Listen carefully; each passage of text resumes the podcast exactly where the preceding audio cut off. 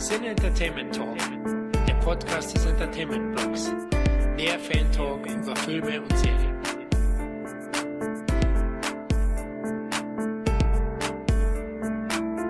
Hallo und herzlich willkommen zu einer weiteren Ausgabe des Cine Entertainment Talk. Hier ist Florian und ich freue mich riesig auf das heutige Thema, denn nachdem wir letztes Jahr über unsere liebsten Guilty Pleasure Filme aus den 80ern geplaudert haben und der Cast auch richtig gut bei euch angekommen ist, möchten wir euch natürlich auch nicht unsere liebsten Guilty Pleasure aus den 90ern vorenthalten. Aber bevor wir loslegen, stelle ich erstmal die heutigen 90er Kids vor. Ich begrüße zum einen CET-Legende und Mr. Kino 90, Dominik. Hallo, äh, Legende heißt alt. Hast du mich gerade alt genannt? Steinalt, ja. Zum Glück bist du fast zwei Jahre älter als ich. Sehr gut. Ich wollte gerade sagen, live aus der Gruft. da gehen wir noch hin heute, versprochen. ja, genau. Ich bin gespannt. Ja, wie geht's dir? Oh, soweit ganz gut. Es ist wie immer viel zu tun, ein paar Mediabook-Projekte, ein paar Podcasts, äh, du weißt, wie es ist. Kind bespaßen, vor allem viel Kind bespaßen. Ne? Jetzt gehen zwar die Kitas und die äh, Schulen langsam wieder auf, aber es ist ähm, spannende Zeiten und äh, aber Filme kriegt man trotzdem noch irgendwo zwischendrin rein. Und wenn es halt nachts ist. Das stimmt, ja, und so lenken wir uns auch am besten ab. Ja, zum anderen freue ich mich wieder über CET-Wutbürger und die Mac-Experte Tom.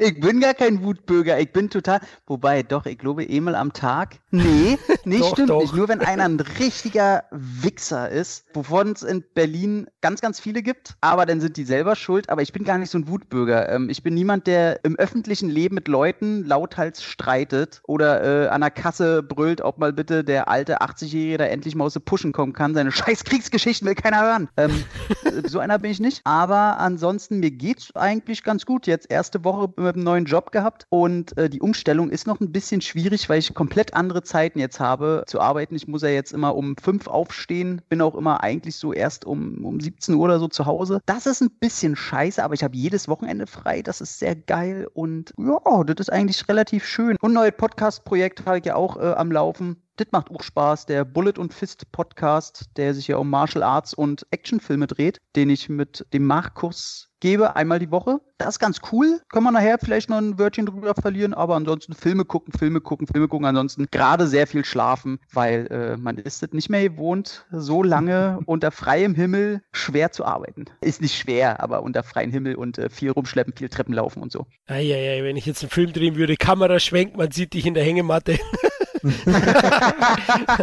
so, so ein Wedler, ach komm, hier ein paar Trauben, so wie Ash in Armee der Finsternis.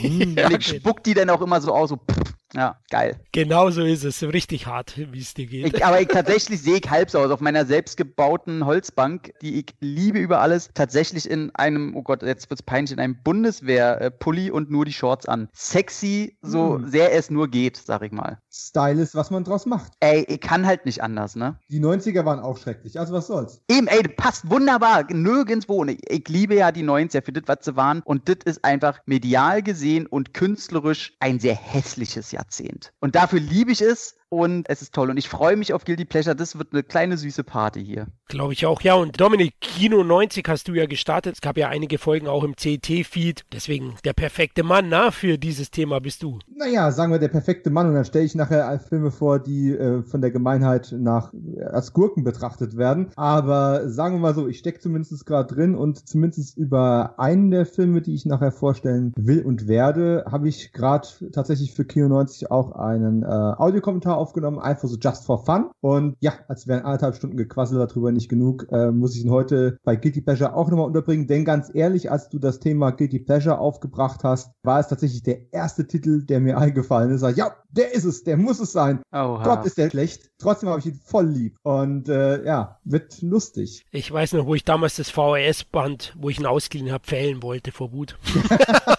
Ja, der, der Knackpunkt ist aber tatsächlich, wenn ich mich jetzt mit so einem Film mal beschäftigen kann und mal wieder einfach harmlosen Spaß haben kann, so als äh, Kontrastprogramm zu den Filmen, durch die ich mich ein bisschen mehr, wie soll ich sagen, im Rahmen meines Programms durcharbeiten muss. Hallo Glory, Hallo Magnolien aus Stahl äh, und all die wunderbaren Filme, die ich 30 Jahre lang vermieden habe. Da kommen mir doch so ein paar trashige Kameraden ganz recht. Ui, das klingt alles nach locker leichter Unterhaltung. hat, er, hat er gedacht, dass er fliehen kann und heute komme ich trotzdem hier mit Matthew Broderick, mein Freund. Oh mein Gott, äh, ja, da müssen wir noch drüber reden, aber der hat mich gerade in Glory wieder so traumatisiert. Edward Zwick als Regisseur konnte das irgendwie auch nicht rausreißen. Ähm, oh. Ich suche immer noch ein Opfer, äh, ich meine einen Freiwilligen, der diesen Film in den Himmel loben möchte, denn es ist mir im Podcast im entsprechenden nicht gelungen. Edward der, Zwick, äh, äh Last Samurai, ne? Ja, ja, der Film hat auch visuelle Wucht, aber es ist halt, wenn du halt mit Matthew Broderick mitfiebern sollst und der soll sich emotional packen und Denzel Washington hat die Nebenrolle, dann stimmt irgendwas am Gleichgewicht dieser Charaktere nicht.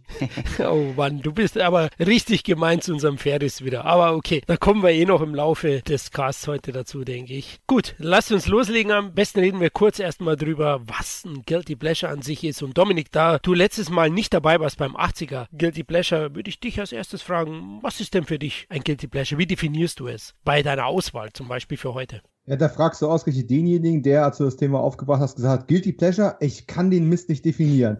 äh, ich hätte da unglaublich Probleme mit, weil in dem Augenblick, äh, wo ich einen Film wirklich passioniert verteidige, habe ich Schwierigkeiten zu sagen, dass ich ihn gleichzeitig als schlechten Film ansehe. Und irgendwo heißt Guilty Pleasure ja ein Stück weit, es ist ein eigentlich schlechter Film, den man aber trotzdem gut findet. Und ich unterstelle grundsätzlich immer, dass die Filme, die ich gut finde, ich nicht als gleichzeitig als schlecht einstufen kann. Klassisches Beispiel aus den 80ern, Masters of the Universe, ne? War kommerziell ein Flop. Äh, viele Masters-Fans haben den gehasst. Ich liebe den Film halt nun mal. Und ich kann nicht sagen, dass es ein schlechter Film ist und er nur für mich gut ist. Das ist irgendwie Käse. In dem Fall habe ich mich jetzt aber dazu durchgerungen zu sagen, alles klar, versuchen wir Filme aus den 90ern zu finden, wo wirklich eine überwältigende Mehrheit aus Kritikern, aus Publikum, IMDb-Rating, Rotten Tomatoes Score und was ich mir alles angeguckt habe, wirklich eindeutig unterdurchschnittlich ist, dass man wirklich sagen kann, das ist eigentlich ein schlechter Film, wo ich trotzdem mit gutem Gewissen sagen kann, ja, aber eigentlich ist er doch ganz süß, ne? So, Welpenschutz. Das war so die Datengrundlage. Äh, hat nicht für Matthew Broderick gereicht, aber für drei schön schlechte Filme. Ich glaube, das hast du sehr gut zusammengefasst und schon definiert. Klar, wir hatten im Vorfeld ja gesprochen und genau nach dem bin ich auch gegangen. Wobei es gibt den einen oder anderen Grenzfall. Einen habe ich hier reingedrückt. Da geht es um eine Bohrung auf dem Asteroid, weil sonst stürzt er auf die Erde und vernichtet alles. Da kommen wir gleich dazu dann. Sowas kann doch kein Geld generieren, Florian. Ja, ein bisschen vielleicht. ja, da ist es nämlich so, dass der teilweise von der Kritik natürlich verschmäht wird und viele sagen, okay, der ist schon irgendwie Banane, aber die Mehrheit findet ihn wahrscheinlich doch geil. Trotzdem trotzdem, Leute, ich habe ihn reingedrückt. Ich wollte einfach mal mit den Jungs ins All. Und deswegen werden wir auch über den heute sprechen. Tom, würdest du da mitgehen, oder? Äh, hättest du den nicht genommen, hätte ich ihn genommen. Ich glaube tatsächlich, Armageddon ist mein größtes Guilty Pleasure überhaupt der ganzen 90er mit weitem Abstand. Bis heute immer noch gleich funktioniert. Das ist der große Unterschied zu den Filmen, die, die ich denn vorstelle. Ich finde bei dem Wort Guilty Pleasure, das ist einfach grundsätzlich ein grammatikalisches Problem. Dass dieses Wort ist einfach ein scheiß Wort für eine schöne Sache. Und allein, also es beinhaltet das Wort Schuld. Warum sollte man sich schuldig fühlen dafür, dass man äh, was geil findet? Das finde ich schon sehr, sehr einfach assi ausgedrückt. Das ist ein Kackwort. Und ich mache mir mir das auch ganz einfach, dass ich mir das immer so erkläre, dass man Filme vor allem früher oder generell zwischen dem Schauen und dem anders bewusst gucken später einfach eine Zeit liegt und eine persönliche Entwicklung und man früher Fehler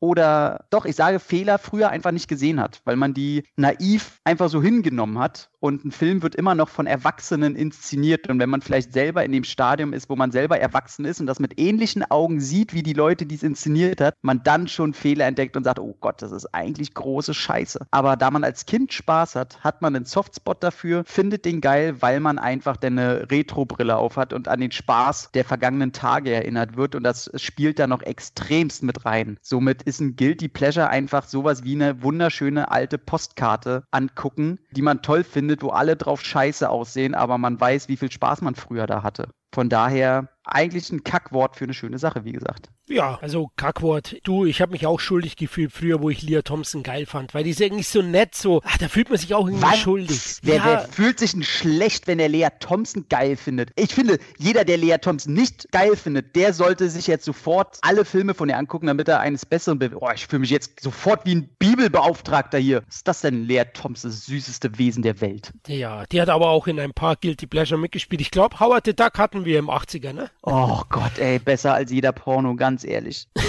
es, es, ist ein ganz schlimmer Film. Habt ihr mit ihr gesehen, wo wir aber Guilty Pleasure sind? Ich, oh, ich wette, Dominik hat den gesehen. Oh, wie heißt dieser Mad Max-artige jetzt? Oh, den. mit, mit Lea Thompson und dem Typen aus Wrong Turn, mit Fred Ward auch. Der ist aus den 2000ern. Oh Mann, den habe ich mir erst vor kurzem gekauft und ich weiß ja, ich werde in der Zeit jetzt nochmal hier durchgucken, damit das hier nicht aufhält, aber den muss ich mal raussuchen. Da will ich immer wissen, wie der ist, weil ich den seit Jahren nicht gucke. Es gibt nur einen wichtigen Film von und mit Fred Ward und das ist Tremors 2. Na gut, okay, meine ich. Und Remo, unbewaffnet und extrem gefährlich. Und The Crow 3. Und The Crow 3. Okay, verdammt. Ja. Fred, wir vermissen dich. Hä, der ist noch nicht tot, du Arsch. Ja, aber äh, ich habe ihn lange nicht mehr gesehen, irgendwas Kontemporärem. Ich glaube, die letzte Crow war so ziemlich das letzte Neue, was ich von ihm gesehen habe. Oh, Deros Fred, wir vermissen dich, ey, der gleich Schlimmste. Hör mir auf, ey, ich liebe den Mann. Aber Leah Thompson, ja, in den letzten Jahren hat sie doch einige Knaller gehabt. Left Behind mit Nick Cage, war sie auch nicht dabei? Oh Mann, ei, Welcher war denn Left Behind? ja, genau der. Der schlechteste von ihm. Oha. Da war Lea Thompson dabei. Den hat Nick Cage schon lange hinter sich gelassen. ei, ei, ei, ei, da erinnere ich mich an ein wunderschönes Interview, welches mit ihm geführt haben, ein, ein schriftliches und ihn dann auch fragen. Also so ganz diese eklig peniblen Standardfragen, ja, wie, wie fanden Sie denn das Drehbuch und warum haben Sie bei dem Projekt zugesagt? Und er wirklich nur so, ey, wie von einem Zettel abgelesen. Ja, ich habe das Drehbuch gelesen, ich fand den Charakter hochinteressant und sich damit mal auseinanderzusetzen, das ist schon interessant. Und du denkst nur, wie er, wie er zu Hause völlig übermüdet vorm PC sitzt und diese Scheiße bearbeiten muss, er keinen Bock hat. Oh, sehr schön. Nick Cage ist mein mein Guilty Pleasure aller Zeiten, ey. Der Typ ist ein laufendes Guilty Pleasure. Das wollte ich auch gerade sagen. Ja, also auf jeden Fall Guilty Pleasure sind auch für mich so Filme, ja, die so wandeln zwischen peinlich und hochunterhaltsam, die gute Szenen haben, die aber auch wirklich Augenrollszenen haben, wo man sich denkt, oh Gott, ja, das ist immer ein schmaler Grad, aber wir haben, wie Tom sagt, die in, ins Herz geschlossen aus unterschiedlichsten Gründen, manchmal auch aus Nostalgie. Aber ich finde schon, ich habe jetzt alle aufgefrischt, die ich heute vorstellen werde und die gefallen mir immer noch. Vielleicht habe ich die rosa Brille nicht abgenommen, aber ich denke, Leute, die unser Alter haben, werden den dann mindestens genauso gut noch finden. Gab es denn Filme, die äh, ganz knapp erst reingekommen wären? Ja. Sehr schön. Gut, dass wir das auch geklärt haben. äh, es, es, gab ursprünglich äh, kleiner Blick hinter die Kulissen, sollte ja jeder zwei Filme vorstellen. Das war mal so der ursprüngliche Plan. Und ich konnte mich ums Verrecken nicht entscheiden zwischen, also was mein zweiter Film sein würde. Und naja, durch organisatorische Umstrukturierungen dieser Sendung äh, kamen wir dann dazu, dass jeder drei Filme vorstellt und schwupps, Problem gelöst. Okay. Ja, bei mir war es auch so. Also ich hatte ein bisschen gewandelt zwischen zwei, drei Titeln. Ja, Octalus wäre so ein Kandidat gewesen, den wir aber auch schon besprochen haben beim Tiefseehorror. Dann dachte ich mir auch, okay, vielleicht nehmen wir noch was anderes, Neues, Frisches aus der Zeit. Und am Ende war es dann schon, irgendwie ist für mich Bruce Willis einer der Guilty Pleasure der 90er. Er hat wirklich gute Filme, aber er hat auch furchtbar schwache Filme und Flops in dem Jahrzehnt schon geliefert. Also am Anfang seiner Karriere, ja. Wir sind hier bei Stirb langsam 1 und 2. Er ist fett durchgestartet. 90 folgt Fegefeuer der Eitelkeiten, was schon ein oh, mega Brian Flop Palmers, war. mega Flop. Ey. Ja. Das hat Brian auch echt getroffen. Ja, genau, das hat ihn schwer getroffen. Dann gibt es eben einen anderen Titel hier mit Armageddon. Es gibt noch einen Titel, den ich vorstellen werde, der auch ein Riesenflop war für Willis 91 und dann gibt es auch Color of Night, ja. Oh, der war schön. Ehrlich, also. Nee, der ist schlecht, aber der ist, ist schön schlecht. Also, das wäre so ein Platz 4, wenn wir vier Filme. Ich, habe ihn jetzt nicht wieder gesehen, aber der ist einfach, weißt du, ein bisschen die kleinsten Nebenrollen. Da hast du einen Brad Dorff dabei, du hast einen Scott Bakula da, einen Lance Henriksen. Ja, klar haben alle geguckt wegen äh, Bruce, seinem kleinen Willis, den man irgendwo sieht, aber letzten Endes, der Film hat schon so viel mit drin. Doch, der, der hat was. Ja, ich habe immer so mein Problem mit Call of Night, weil ich finde, die Chemie zwischen March und Willis, die haben überhaupt keine Chemie. Also, das ist wie wenn zwei Paviane bumsen. Das, mm, also. Ja, ich, stopp, das, stopp, das, das, Ich habe den noch nicht gesehen. Ich habe den noch nicht gesehen und dachte gerade an March Simpson, aber ich denke mal, der Wunsch wird oh mir nicht erfüllt. Jane March. Der, der, der, der, Punkt ist, Florian, du hast an dem Film etwas ganz Eklatantes missverstanden, wenn ich dir das erklären darf. Es geht nicht um die Chemie zwischen Bruce Willis und Jane March. Es geht um die Chemie zwischen uns als männliche Zuschauer und Jane March. Und die funktioniert. Ja, okay, aber manche wollten ja auch den kleinen Willis sehen. Nee, also, ja, habe ich damals im Kino gesehen und ich dachte, ich bekomme da den neuen Basic Instinct serviert. Naja, so ganz so war es nicht. Ja. War nee. vielleicht auch falsche Erwartungshaltung, aber nee, der Film, den habe ich nicht in der Sammlung. Das wäre auch so ein Kandidat gewesen. Und deswegen, Willis hat schon eine spannende Entwicklung gehabt. 99 ist er ja dann endgültig wieder durchgestartet mit Sixth Sense und auch zwischenzeitlich mit Pulp Fiction. Also echt ein Auf und Ab in den 90ern und deswegen spielt er heute auch eine größere Rolle bei mir. Aber du hast absolut recht. Sollte es jemals eine Fortsetzung zu diesem Podcast geben, Guilty Pleasure 90er Teil 2. Ich habe Call of Night in meiner umfangreichen Lance Henriksen Sammlung stehen. Der wird auf jeden Fall mal wieder geguckt. Der ist sowas von fällig. Wie groß ist diese Sammlung eigentlich mittlerweile? Die ist, ähm, reden wir nicht drüber. Die ist wirklich groß, ja. Du weißt doch, der wohnt ja nicht in einem Haus, der wohnt in einer Villa, ne? Der hat, der hat drei Schlafzimmer, die sind alle voll mit, mit den ganzen Filmen ja, vollgestellt. Ja, dann lasst uns starten am besten, ja. Jeder von uns hat drei Titel mitgebracht, wie erwähnt, sodass wir letztlich über insgesamt neun Filme plaudern werden. Mal schauen, wie die anderen jeweils dann den Film sehen, ob es spannende Dynamiken gibt. Ich bin auf jeden Fall gespannt, was auf uns zukommt. Ja, wer will loslegen? Dominik, ich würde sagen, du als Guilty Pleasure Jungfrau, podcast-technisch. Oh Komm, zieh die Hosen runter dann müssen wir natürlich jetzt von Hosen auf Röcke um, äh, umsteigen. Und da wir alle so Sportskanonen sind, gehen wir doch mal zu einem Film übers Cheerleading. Die Rede ist natürlich von äh, Buffy, der Vampirkiller. Ein Film, den man gesehen haben muss, äh, so grammatikalisch falsch er auch in der Titelbeschreibung schon ist. Buffy, der Vampirkiller, man kennt Buffy natürlich durch die Fernsehserie mit Sarah Michelle Geller. Und was die meisten wissen, aber erfolgreich verdrängt haben, ja, da gab es schon mal einen Film. Und zwar einen richtigen Kinofilm. Der wurde mit viel Geld von 20th Century Fox fürs Kino produziert. Und da gibt es schon das erste große Problem.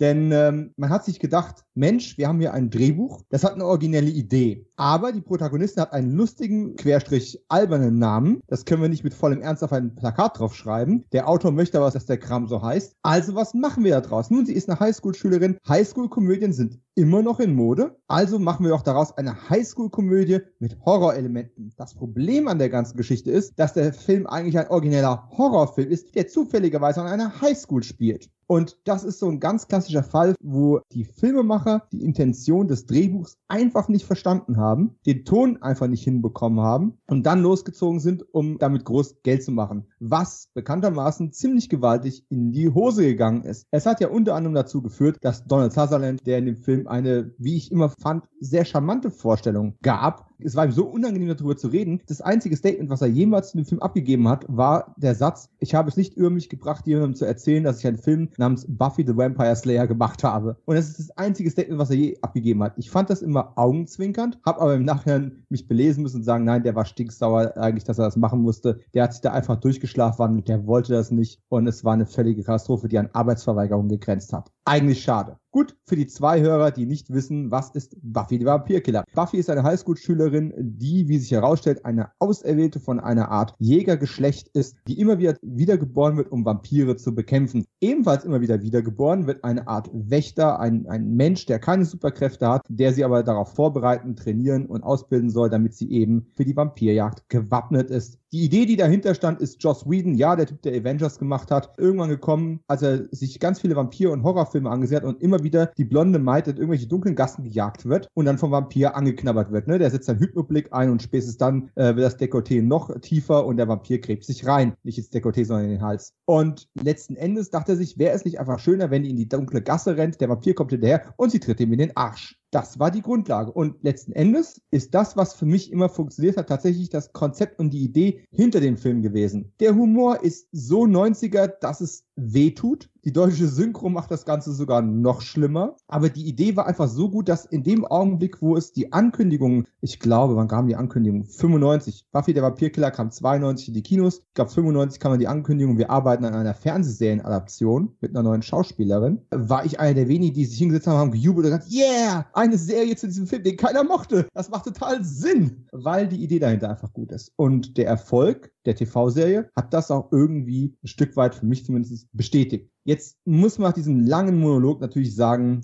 wer ist denn dieser wahnsinnig gute Filmemacher, der diesen Ton des Drehbuchs überhaupt nicht erfasst hat und was ist aus dem eigentlich geworden? Nun, es ist kein er, sondern eine sie. Fran Rubel Kazooie hat vorher einen Film gemacht, dann Buffy und danach nie wieder einen. Hat sie aber dumm und dämlich verdient, weil ihr Name aus rechtlichen Gründen auf jeder einzelnen Episode von Buffy und Angel stehen musste. Das heißt, sie hat für hunderte von TV-Episoden Tantiemen mitkassiert, weil sie diesen Film gemacht hat, obwohl sie den komplett in den Sand gesetzt hat. Herzlichen Glückwunsch, Fran. Du hast es richtig gemacht, Mädchen. Die Hauptrolle Kirsty Swanson in den 90ern ja auch absolut ein Leckerbissen vor dem Herrn. Und äh, die macht ihre Sache auch wirklich richtig gut. Irgendwo zwischen blondem Blödchen, das keinen Bock hat, auf die Auserwählte zu sein und aber eben trotzdem ein paar schöne Rocky-artige Trainingsmontagen in dem Film bekommt. Donald Sutherland spielt, wie gesagt, den Wächter auf Autopiloten. Rutger Hauer, wir haben es, glaube ich, im Rutger Hauer Tribut sogar kurz angesprochen, gibt quasi den bösen Vampirmeister und Luke Perry in seiner ersten größeren Kinorolle überhaupt. War auch damals schon irgendwie der King of Cool, dass der dann im Fernsehen richtig abgegangen ist. Überrascht eigentlich niemanden.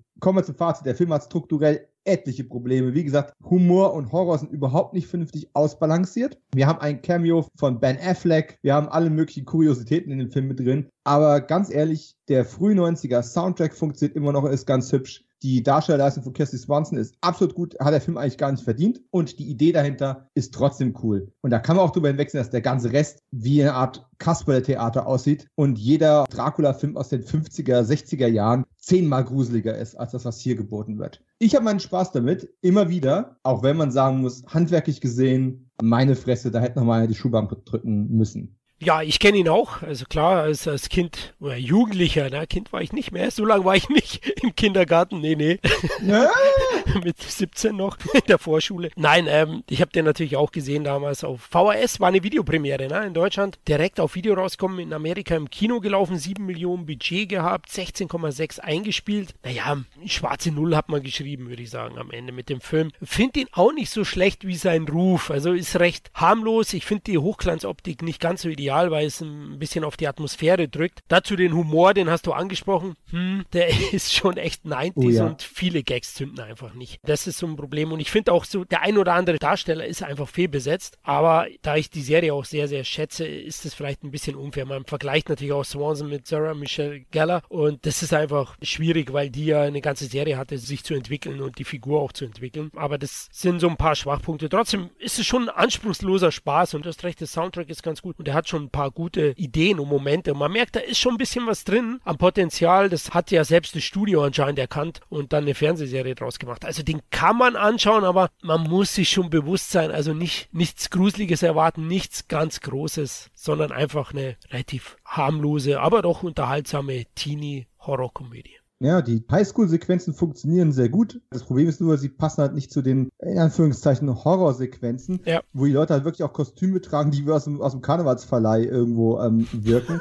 das, das, das passt halt einfach überhaupt nicht homogen zusammen. Aber trotzdem ist da viel drin, auch auf der Subebene. Man hat ja so ein bisschen diese, diese Emanzipationsrolle, logischerweise durch die auserwählte Jägerin, ein junges Mädchen. Du hast aber trotzdem diesen coolen männlichen Part, der normalerweise da wäre, um das Mädchen zu retten, gespielt von äh, Luke Perry, der dann aber trotzdem nicht der Schwächling sein muss, damit sie wie eine Heldin dasteht, aber auch trotzdem ähm, symbolisch den, den Stab der Maskulinität an, an den weiblichen Part abgibt, die dann eben in, naja, wie habe ich schon so schön gesagt, Ärsche treten darf. Da ist schon viel Schönes drin, es ist halt nur nicht schön umgesetzt und das ist ein bisschen schade. Ein Schlüsselmoment, der nicht im Film drin ist, ist tatsächlich der, Achtung, Minispoiler, der Tod von Donald Sutherlands Figur, der im Original-Drehbuch mit Rutger Hauers Figur quasi konfrontiert wird und der Vampir sagt, dann, pass auf, du kannst dein, dein Mädchen beschützen, so viel wie du willst, spielt überhaupt keine Rolle. Ich beiß dich jetzt und wenn du dann zu mir gehörst, wirst du mir sowieso erzählen, wer sie ist, wo sie wohnt, was sie für Hobbys hat, was ihre Lieblingsklamotten sind, ist mir scheißegal. Und dann zieht die Donald Sutherland Rolle, hat eine Waffe raus und schießt sich selbst den Kopf, um das zu verhindern. Und das wäre für die so ein Downer gewesen, dass sie es natürlich nicht gemacht haben. Stattdessen treffen die sich tatsächlich buchstäblich auf einem stillgelegten Karneval, irgendwo zwischen Pferdegondeln und Pappmaché-Aufstellern und Donald Sutherland wird halt gebissen und fällt total theatralisch zu Boden Boden. Und das war's. Also Joss Whedon hat auch irgendwann einfach die Haare raufen eingestellt, hat den Set verlassen und hat die dann einfach alleine den Film fertig machen lassen, weil es nicht mehr ging. Und das kann ich auch irgendwo nachvollziehen. Ja, genau. Das sind die Punkte eben, wo man sich heute bewusst sein muss, wenn man den Film anschaut. Der ist, glaube ich, erst dieses Jahr oder letztes Jahr auf Blu-ray erschienen. Also den gibt es tatsächlich in Deutschland von Fox. Ja, ich habe die DVD, die Blu-ray weiß ich nicht, ob ich mir die jetzt noch hole, aber da der physische Vertrieb in Deutschland von Fox sowieso eingestellt wird, bin ich froh, das Ding noch auf Scheibe zu haben, tatsächlich. Ja, genau. Vor allem, wie lang? Die werden vieles einziehen. Also wenn man ihn haben will, ich glaube, gibt es für 8, 9 Euro, kann man sich überlegen, ihn noch zu holen. Wer weiß, vielleicht wird es ein Sammlerstück.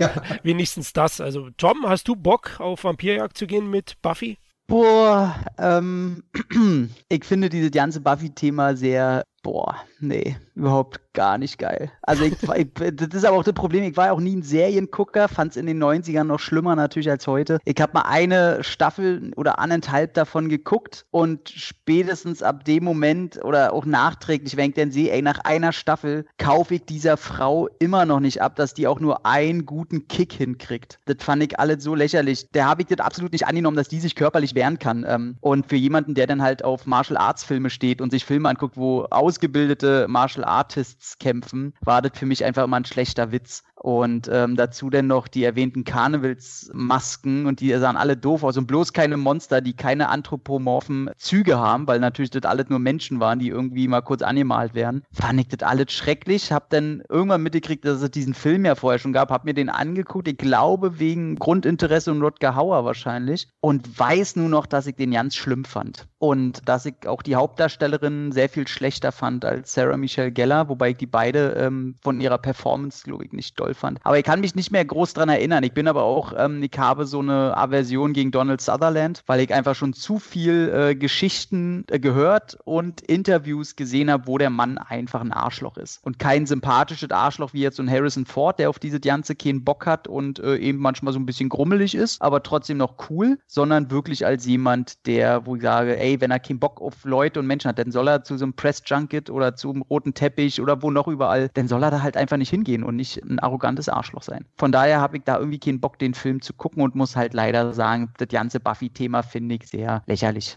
Dann muss ich an der Stelle nochmal einhaken, deine Meinung zu dem Film in allen Ehren, aber die Buffy-Serie hat für ihre Zeit tatsächlich Großes geleistet und jo. auch nicht nur menschliche Antagonisten mit, mit, mit einer Latexstirn, also das übliche Star Trek-Phänomen hat auch, haben die durchaus auch variiert, aber natürlich aus der Zeit gefallen, du warst ein paar Jahre zu spät zu der Party und dann ja. kann, ich, kann ich verstehen, naja, dass es schwieriger ist, da reinzukommen. Also wann hat die 95 ist die äh, äh angelaufen? 97 bis 2003 hätte ich jetzt gesagt, aus Kopf. Naja, aber 97, guck mal, da war ich elf Jahre, wäre wäre eigentlich, äh, wäre das nee. ziemlich meins gewesen. Ja gut, da hast du schon andere Dinge geschaut, ne? Du hast das ja schon mal erwähnt, also. Oh, ich habe alle geguckt. Ich habe auch Trickfilme immer noch geguckt und toll, aber ich fand halt Buffy niemals auch nur ansatzweise cool. Das ist sowas wie, da habe ich mich mit Dominik letzte Stunde unterhalten. Das ist in derselben Liste. Äh, ich weiß, dass Buffy ganz viele Leute toll finden. Ich will es auch nicht schlecht reden, sondern das ist nur meine Meinung. Allein, dass sie so lange lief und so ein Franchise, äh, was Merchandise und so, äh, hat ja schon groß was erschaffen. Aber ähm, das ist in, für mich in derselben Liste wie die Musketiere und Tarzan. So, ich weiß, ganz viele Leute finden es cool. Ich finde es einfach nur äh, lächerlich. Warte, warte, warte. Was ist das jetzt für eine Kostümparty, wo Tarzan, Puffy und die Musketiere auftauchen? Die ja, das ist, das, ist, das ist wie bei Ralf Reichts, diese, diese bösen Gruppe, die irgendwo im Keller hausen, so die nie richtig cool sein dürfen und äh, Depressionen bekommen. Also ganz ehrlich, wer, wer Musketiere, Tarzan und das alles komplett äh, dem eine Absage erteilt, der hat entweder nicht die richtigen Filme gesehen oder ich weiß nicht, was bei dir schiefgelaufen ist. Ey, ich hatte bessere zu gucken. Bei mir gab's Robocop und Starship Troopers. Bei mir auch. Das macht doch die Musketiere nicht kaputt, ey. die Musketiere, ey. Hör mir auf mit ihren Federboas da an den Hüten, ey. Was für Kollegen. Hör mir auf. Irgendwann treffen wir uns wieder und dann heißt Oh Gott, mein Freund. Ja, der kannst ja mit deinem dünnen Ding kommen, ich komme mit dem Laserschwert. Star Wars, Baby. Du, das waren unsere Superhelden in Strumpfhosen, ne? die Musketiere. Der D'Artagnan war, war mein Batman, ne? Also.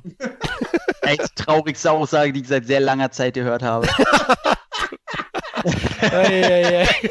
was, was, hatten wir denn außer Karl May und Tarzan? Hä? Es gab, es, gab schon, es gab schon Batman, Hör, hört mir auf mit sowas. Der hat auch Strumpfhosen an. In Comics. Da werdet ihr sehr glücklich stopp, geworden. Stopp, stopp, stopp, stopp. Den ersten ernsten Batman gab es 1989, ja? Lassen wir mal die Kirche im Dorf. Was war denn mit den neun Jahren davor? Also jetzt seit meiner Geburt gerechnet, ne? Ich überlege gerade, gab es schon einen coolen Batman vor 89? Ja, Adam West, aber das war nicht definitiv nee, cool. Nee, nee, Adam West, Adam West, ey, auch ein gutes Guilty Pleasure tatsächlich, die Batman-Serie, die alte. Das stimmt. Ist ja. quasi der König, der sitzt auf dem Thron. Das stimmt. Irgendwann, irgendwann machen wir einen Strumpfhosen-Podcast über Robin Hood, Musketiere und Batman hält die Welt in Atem. Sehr gute Idee sogar, ja. Und übrigens zu den 90ern, ne? Heute gibt's Eminem, du hattest ihn auch, wir hatten Vanilla Eis. Ja, also, das sagt schon alles, ne? Kein also, Problem, ich finde Eminem auch scheiße. Oh, okay. Jetzt sollten wir irgendwie ablenken, liebe Hörer. Außer, äh, wir alle Hörer verloren haben. ja. Weil seine Power, die er darin rausdrückt, da sage ich nie was gegen Eminem, aber gegen alles andere, seine Musik, sein alles, das, das geht mir richtig am Arsch vorbei. Aber der hat Dido groß gemacht, Mensch. Und er hat ihr das L aus dem Namen genommen, ne? weil sie war, hieß ja ein bisschen anders vorher. Nein, ähm. der kommt 20 Jahre, der kommt 20 Jahre zu spät. Aber ja, ja, absolut, ja. Nein, Tom, wollen wir weitergehen, oder? Du hast doch bestimmt irgendeinen ja. wahnsinnigen. Titel in deiner Auswahl. Ja, doch, äh, schnucklig und einen sehr guten Song. Der Song war damals echt geil, mit dem sie mhm. groß ist. Da sah ich nichts gegen. Ja, ich gehe bei mir ein bisschen nach Budgetklasse. Ich fange mit dem größten an, höre mit dem kleinsten auf. also zwischen, zwischen einer Million und 50.000. Oder irgendwelche alle, äh, ach egal, ich lasse den Witz lieber gleich stecken, das, sonst kommt man Misskredit. ja, bei mir großes Herzthema. Äh, ich habe heute gesagt, okay, ich, ich, will ein großes Thema draufpappen. Und in den 90ern war tatsächlich mein Lieblingsgenre der Tierhorrorfilm der ja Anfang, gerade so Anfang 2000 fühlte der sich ein bisschen ausgestorben an, bevor denn relativ, tatsächlich relativ, weil im Gegensatz zu den 90ern kommen heute immer noch eher wenige Filme, die man als solche ansehen kann, raus. Ich lasse mal diese ganze Asylum-Scheiße, lasse ich mal weg, weil das ist für mich kein Tierhorror, das ist einfach nur lächerlicher Mist. Aber trotzdem haben wir ja sowas wie äh, hier, wie hieß er, Crawl von Sam Raimi mit den, mit den Alligatoren und Olle Black Lively ist mit dem Hai rumgeschwommen da und das alles, das ist schon alles ganz schön. Und warum habe ich als Guilty Pleasure nicht eigentlich noch Deep Blue Sea genommen? Aber den finden zu viele Leute geil, ne? Ja, und wir hatten ihn im Highcast. Ich war sogar im Kino, der war super. Der ist super. Ich habe sogar, äh, da wird richtig gemeckert. Der zweite Teil habe ich auch geguckt. Der ist nicht so richtige Scheiße, wie alle schreiben. Der ist halt, naja, egal. Aber es gab ein großes Ding. Ende der 90er. Ihr dürft nicht vergessen, Jurassic Park kam 93 und selbst so viele Jahre danach, ich möchte jetzt sagen, jetzt muss ich mal lügen, 96 oder 98? Ihr wisst ja schon, was ich bespreche. 98. 98. Selbst fünf Jahre danach, oder sagen wir mit Produktion, bla bla bla, vier, fünf Jahre danach, die Dino Mania hielt immer noch an, weil es ja auch immer noch keinen direkten Nachfolger gibt im Geiste. Klar, es wurde an der Fortsetzung gewerkelt, aber es gab keine Filme, die irgendwie Jurassic Park mal in den Ring baten und sagen, ey, hier, wir haben eine coolere Echse. Und wie jeder weiß, gibt es die coolere Echse schon seit den 50ern in Japan und macht da fröhlich Sachen kaputt seit 380.000 Filmen. Und das ist Godzilla oder Gojira im Originalen von den Toho Studios, die damit bis heute ein Heidengeld verdienen. Ende der 90er war allerdings das alles ein bisschen äh, Godzilla, die wussten nicht, wie wollen, sollen sie das neue aufleben lassen. Äh, die Zahlen gingen ein bisschen zurück. Man probierte irgendwie mit der Marke was machen, aber die, die steckte einfach fest. So, die, die konnten da nichts weiterführen und haben deswegen den Amis endlich mal erlaubt, diese Franchise zu benutzen und einen Film zu machen. Weil ich möchte sagen, die haben sich da so richtig auszahlen lassen. Weil Godzilla ist einfach mal in Japan verficktes Heiligtum und und zu Recht. Wird auch eins meiner nächsten Tattoos sein. Baby Godzilla. Wo darf der an deinem Körper Platz nehmen? Tatsächlich äh, kann ich da nicht mit einem Witz dienen. Es, es wird nicht das Pausbackengesicht auf meinen Eiern oder so. Er kommt einfach auf meinen Handrücken, weil ich finde, Baby Godzilla ist einfach mal das süßeste der Welt, was ich je gesehen habe. Und diese grinsende Pausbackengesicht dann immer auf meiner Hand zu sehen, ich glaube, das macht mir immer sehr schöne äh, Laune. Von daher kommt er einfach auf die rechte Hand oder Unterarm. Mhm. Warte, warte, warte. Baby, Baby Godzilla holt dir einen runter? Echt jetzt? Das habe ich genau so gesagt. So, du, jetzt kannst du dir beantworten, warum du die Musketiere in Strumpfhosen toll findest. ich, ich, überlege gerade, ob ich mir so, so einen schicken Rapier irgendwie auf meinen Zeigefinger tätowieren lasse. Einer für alle und alle für einen. mit deinen Freunden mit den Fingern so, pack, hu, ha, sehr schön. Gott, ich stelle mir vor, Tom und ich gehen zum Tätowieren. Tom sagt, ich will ein Baby Godzilla und ich, ich möchte ein Baby Yoda haben. Baby Yoda ist auch das Süßeste der Welt. Die streiten schön um die Süßigkeit, tatsächlich. Also, wen kann man in den 90ern, wen kann man ranholen? Wer ist der Meister der Zerstörung? Natürlich unser Roland. Ey, ein netter Mensch. Ich durfte ihn leider persönlich noch nie kennenlernen, eine Freundin aber. Und die sagt auch, also so ein netter Mensch. Und ich glaube das auch. Und ich habe seine Biografie gelesen. Und von dem, was ich bisher von ihm weiß, finde ich den Menschen wirklich toll. Eigentlich schade, dass der in letzter Zeit, also Patriot würde ich schon fast sagen, ist sein letzter wirklich guter. Ne? Wow. Nee? nee, nee. 2012 vielleicht? Oh, den fand ich schlecht. Aber seine letzten zwei Filme haben noch recht gute Kritiken bekommen. Also jetzt, gut, Independence Day 2 war eine Zumutung, aber ähm, Der war mit Midway? Midway gilt sogar auch so als Guilty Pleasure, aber weil die Leute so auf der Retro-Welle mitschwimmen, finden sie es gleich geil, ne? Mhm. Wie heißt die Hauptfigur? Heißt er irgendwas mit Big Dick oder irgendwie sowas? Ganz, ganz schlecht, aber so hieß der Typ auch in echt, also kann er da nichts für. Ich habe nur noch seinen ähm, sein Film hier mit den Transvestiten und den Schwulen und Lesben so für diese, ah, diese Straße, die da benannt wurde. Stonewall. Ja. Stonewall, ja, der war auch leider echt verdammt mies. Ich glaube, wir können uns einigen, dass seine große Zeit vorbei ist.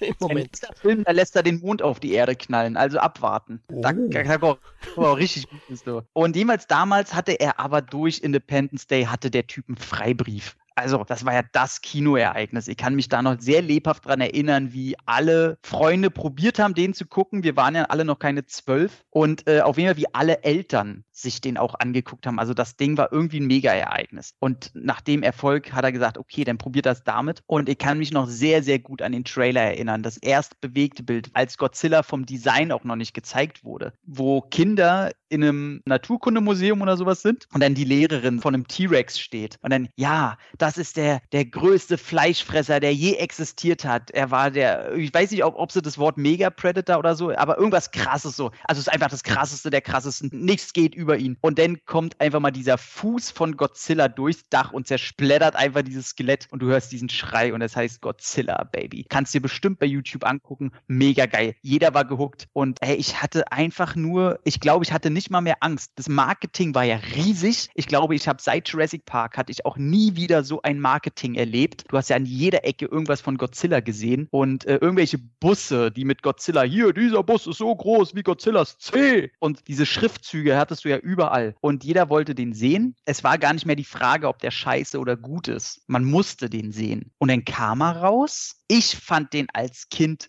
phänomenal. Alter, fand ich den geil. Ey, der, der Soundtrack hier, was war das? War das äh, P. Diddy mit dem Gitarristen. Come with me. Genau, Come with me auf Maxi gekauft. P. Diddy mit dem Gitarristen von Led Zeppelin, Alter. Die Maxi habe ich noch. Jimmy Page meinst du, glaube ich. Genau, Jimmy Page.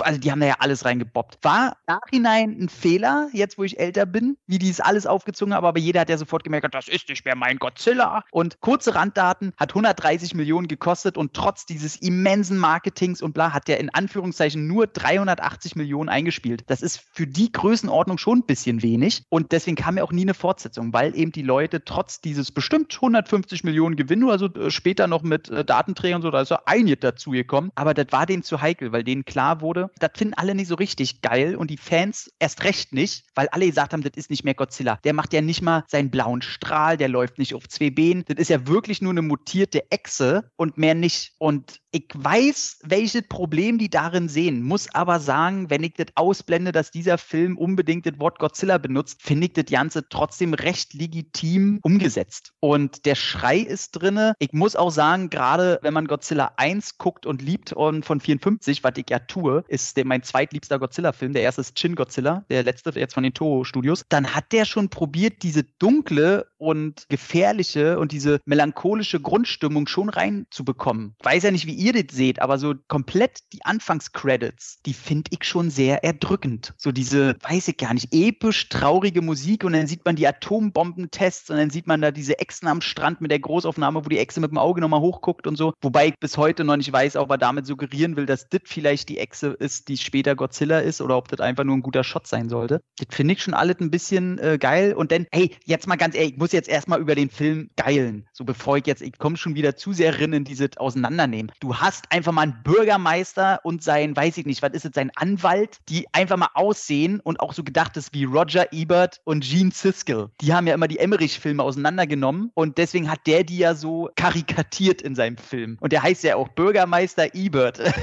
ist ja das Geilste. Dann hast du natürlich den Insider-Witz mit Patrick Tatopoulos, gespielt von der großen Liebe von Dominic Matthew Broderick. Oh. Und Tatopoulos ist ja der Special Effect Guy von Roland Emmerich ganz lange gewesen, hat dann später Underworld 3 inszeniert und ich glaube, die haben jetzt wieder miteinander zu tun. Die hatten sich, glaube ich, mal zerstritten. Und ist ja auch bekannt, dass nie jemand diesen Namen aussprechen konnte. Und diesen Witz hat er diesen Film gebracht. Deswegen kommen sie ja an, sind sie Dr. Tatopoulos? Tatopoulos? Und äh, er muss jedes Mal sagen, es heißt Tatopoulos. Wobei der Name gar nicht so schwer ist, selbst wenn man ihn geschrieben sieht. Es kam eine Zeichentrickserie raus. Die Asiaten haben das Ding auch gehasst. Also haben den einfach nicht respektieren können, haben denen immer die Abkürzung Gino gegeben. Das steht, glaube ich, für Godzilla A Name of oder so, also ins Deutsche übersetzt nur den Namen nach. Und trotzdem muss ich sagen, ey, Jean Renault, der da mit seinen Franzosen drin gondelt, dann hast du den, oh, wie heißt der, der Bösewicht aus Nachts im Museum 2, den ich da schon so geil finde. Ich bin Kamunra. der Typ ist so geil. Und der ist auch hier so geil als Animal irgendwas, dieser Kameramann. Mega witzig und generell hat der, der Film so viele Szenen, die einfach nur geil sind, also für sich genommen. Den großen Fehler, den er macht, er lässt die ganze Zeit, obwohl er ständig Witze unterbringt, die halbwegs gut funktionieren eigentlich und der Film wie so ein, der geht halt durch, der ist wie so eine Action-Achterbahn von Anfang an, so typisch 90er Jahre Emmerich, macht er den Fehler, dass der dauernd im Dunkeln und im Regen spielen muss. Und das finde ich sehr scheiße, weil der dauernd so eine gedrückte Stimmung. Ich weiß nicht, ob das äh, an den Effekten lag, dass sie die lieber im Dunkeln abspielen wollten, dass man da nicht so ganz erkennt, dass die vielleicht hier und da nicht perfekt sind. Heute sowieso nicht mehr. Obwohl die, also für einen Film von 98 in der Bandbreite sind die relativ gut gealtert noch. Aber ey, ich finde den einfach geil. Ich liebe das jeden zum Schluss in den Madison Square Garden, der kaputt gegangen ist. Hunderte Eier da rumliegen und da kleine Velociraptoren Godzilla rauskommen und die angreifen. Und das ist einfach alles so dumm. Und und er, er kraucht durch die Stadt und die treffen nicht. Und trotzdem finde ich das immer noch traurig, wenn sie mit ihren U-Booten, die sie natürlich sofort da parat haben, so in der Bucht von New York. das ist so geil, Emmerich knutscht dich, ey. Und die schießen auf ihn und denken, die haben den zerstört. Dann kommt eine traurige Musik und du siehst, wie Godzilla im Wasser da halt scheinbar tot wirklich runtergeht. Ich finde es also ein bisschen traurig, das erweicht mein Herz. Aber das ist auch so dumm, das ist so amerikanisch. Die probieren zu sagen, ja, unser kann zwar keinen Laserstrahl machen, aber wir müssen es doch trotzdem irgendwie unterbringen. Das ist es erinnert mich gleich wie an Street Fighter und Van Damme und dem Hadouken, wenn der Godzilla so durch die Straßen brüllt und durch die Wucht seines Atems ganz viele Autos aneinanderknallen, sodass ein Feuerstrahl entsteht. Das ist so dumm. Ich denke ey, wenn ihr es nicht wollt und könntet, lasst es doch. Hört doch auf, Kacke zu produzieren. Und dann kriecht Godzilla da durch und er erkennt Broderick scheinbar von der Inszenierung her, weil er mal kurz vor ihm gestanden hat. Ja, genau. So eine dumme Scheiße. Es ist so dumm und es ist für Kinder gemacht. Und ich finde den heute nicht mehr so geil wie vorher. Gerade der geht zwei Stunden 20. Und Matthew Broderick im Vorgespräch hat Flo einen ganz, ganz tollen Spruch, oder was, Dominik? Ich glaube, es war Flo, gesagt, hätten sie Matthew Broderick ausgetauscht und hätten Jeff Goldblum da reingeholt. Es wäre wahrscheinlich der beste Film der Welt für Kinderaugen. Aber auch so muss ich sagen, ich finde ihn toll und lass da nichts Böses dran kommen. Ich habe den viel zu oft gesehen, das habe ich jetzt auch gemerkt. Ich kann den nicht mehr normal gucken, weil ich habe den bestimmt 30, 40 Mal gesehen und ich kann den nicht. Der lief rauf und runter bei mir im Kinderzimmer. Natürlich nicht immer bewusst, er lief immer nebenbei. Der ist von der Inszenierung, der lässt dir keine Luft zum Atmen. Ich finde auch die Hauptdarstellerin, die ist recht schnucklig. Das habe ich selbst als Kind schon damals gemerkt, aber die ging mir auf den Sack mit ihrem ständigen Hin und Her und sie ist moralisch und dann verarscht sie ihn trotzdem wieder und sie will eigentlich Reporterin sein, hat hat aber die Ellbogen nicht und am Ende sitzt sie trotzdem heulend im Bett. Oh, das heißt schon als Kind Gast. Deswegen finde ich die schon eher ein bisschen nervig. Aber auch ihr Chef, der einfach ein Arsch ist, der, ja, äh, wenn Sie Reporterin werden wollen, dann gehen Sie doch mit mir essen. Mr. Cayman, Sie sind verheiratet. Ja, und Sie sehr hübsch. Chauvinismus ähm, pur, ja komplett, auch wie er alle Frauen rumschubst, aber trotzdem, also es gibt ja nicht nur dumme oder nichtskönnerische Frauenrollen. Also dieses Thema des Gender irgendwie gibt es in dem Film gar nicht. Angenehm. Es gibt auch den coolen Soldaten da, der rumstottert. Den mag ich auch total, obwohl er nur eine kleine Rolle hat. Die Freundin von diesem Kameramann Animal, ach, die beiden sind so ein süßes Paar, wie er voll die Scheiße abzieht und dann oben aus dem Fenster geht. Ja, warum gehst du aus dem Fenster? Naja, Lucy darf nichts von mir wissen. Sie würde mir wehtun. so, also es ist schon alles sehr süß. Und äh, äh, hat schon sehr viele gute Szenen. Der Typ, der da angelt so und der sagt, oh, ich habe einen dicken Fisch am Haken, los, zieh ihn rein. Und dann kommt halt die geile Pier-Szene, wohin er probiert als alter Mann noch wegzurennen und hinter ihm die Bretter nur so pack, pack, pack, pack, pack. Und du denkst, ah, jetzt geht's geil. Und der Film ist zwei Stunden 20 und man sieht den schon im Grunde am Anfang immer stückweise und schon bei Minute 25 oder so sieht man das ganze Vieh. Und das liebe ich ja, wenn man nicht ewig, oh, man darf erst einzelne Teile sehen, so setzt man Spannung auf. Nein, ihr müsst das Monster sofort zeigen und aus dem Monster und Situationen eine Spannung erzeugen und nicht diese, oh, man sieht hier mal einen Arm dann sieht man da mal ein Bein und hier blablabla. Das ist doch scheiße, aber hier ist geil, da sieht man den gleich und er dreht richtig frei. Das Chrysler Building wird aus Versehen zerstört. Oh, ich habe leider nicht getroffen. Nicht getroffen? Das war's, verdammt, der Chrysler Building, verdammt. Ach, hier, beruhigen Sie sich, Herr Bürgermeister. Hier, nehmen Sie einen Bonbon. Verpissen Sie sich mit Ihren Bonbons. also, Tom, ich merke schon, du kannst ihn mitsprechen. Also. Ey, der funktioniert für mich heute nicht mehr so richtig gut wie damals, aber ey, ich mag den einfach und Godzilla ist geil. Ich habe den im Steelbook mir auch geholt und der ist einfach toll. Leider ist die Bildqualität, ich weiß nicht, ob sie es gemacht haben, ähm, weil die Effekte vielleicht, ich weiß nicht, in welcher Auflösung die damals generiert wurden. Das ist ja auch der Grund, warum auch heute Filme nicht in echtem 4K gemacht werden, weil die Effektshots immer in 2K gemacht werden, weil es natürlich massig Zeit spart und dann wird das ganze Bild erst später künstlich in 4K aufgeplustert. Es ist nie 4K eigentlich ist. Und ich weiß nicht, ob hier dasselbe Problem ist, weil die Shots sehen eigentlich ganz gut aus, aber sofern Effekte da sind oder irgendeine Art von Effekte mit dem Bild ist und sei es irgendwie im Hintergrund, dass da auf jeden Fall ein Haus mehr rein generiert wurde, man sieht, der hat ein ganz schönes Bildproblem, der Film. Wenn man den heute auf Blu-ray guckt und auf dem 4K-Fernseher, das mag ich nicht so, weil es nicht zu dem Look des Films passt. Aber trotzdem, ey, scheiß drauf. Godzilla, geil. Matthew Broderick raus, einen geileren Schauspieler rein, dann wäre das Ding super geworden. Ich sag Jean Reno, Elvis Presley Filme, Über the King. Super cool, mag ich. Elvis Presley, scheißig drauf, aber der Spruch war gut. Äh, Tom, du, du bist wirklich auf der Boxerzeitschrift heute hast du geschlafen. Elvis Presley hier so im Nebensatz. Tust du den King mal abwatschen? Unverschämtheit. Also, ja, ich habe Godzilla gestern auch gesehen. Tatsächlich auf Vorbereitung, weil Tom gesagt hat, hey, den hole ich raus. Und muss sagen, ja, deine Leidenschaft kann ich nicht ganz teilen am Ende. Also, Stärken würde ich jetzt mal sagen, der Cast ist nett. Du hast ja die ganzen Schauspieler schon erwähnt. Der hat gute Effekte, zumindest für damals. Und ich denke auch heute geht's noch. Und großartigen Soundtrack. Schwächen, blasse Charaktere. Also ich kann den allen nicht so viel abgewinnen wie du. Der ist süß und die ist mausi und der und hadada. ist bei mir nicht ganz so. Äh, Matthew mhm. Broderick, ich bin ja eigentlich ein Fan von ihm. Boah, ach du bist der eine. Ja, ich bin dieser eine. Der oh. Fanclub, alles, alles gehört mir. ich bin Präsident, spreche alles in einem. Schatzmeister.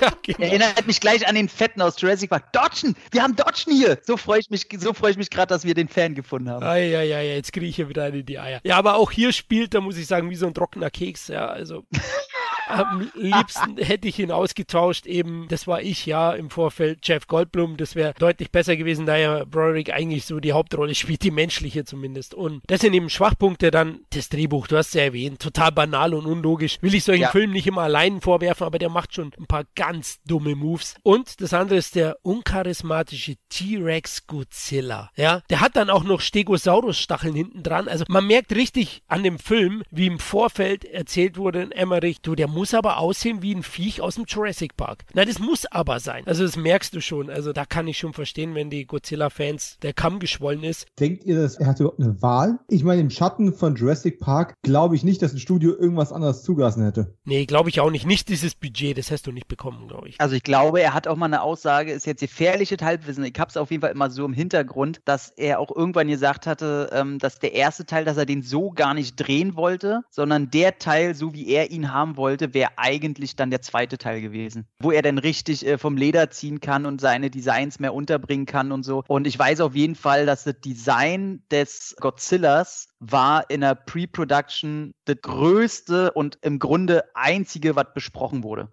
Also das war ein Riesenthema. Also auf jeden Fall, aufgrund des Designs, finde ich, fehlt Godzilla so der Charme. Also der ist generell von der Inszenierung kann ich überhaupt keine Verbindung zu ihm aufbauen, finde ich. Ja, ist am Ende für mich eine nette Zerstörungsorgie. Ja, es ist schon unterhaltsam und trotz der stattlichen Laufzeit durchaus kurzweilig. Aber es sagt schon viel, wenn ich diesen Film in meiner wahnsinnig, wahnsinnig großen Sammlung nicht habe.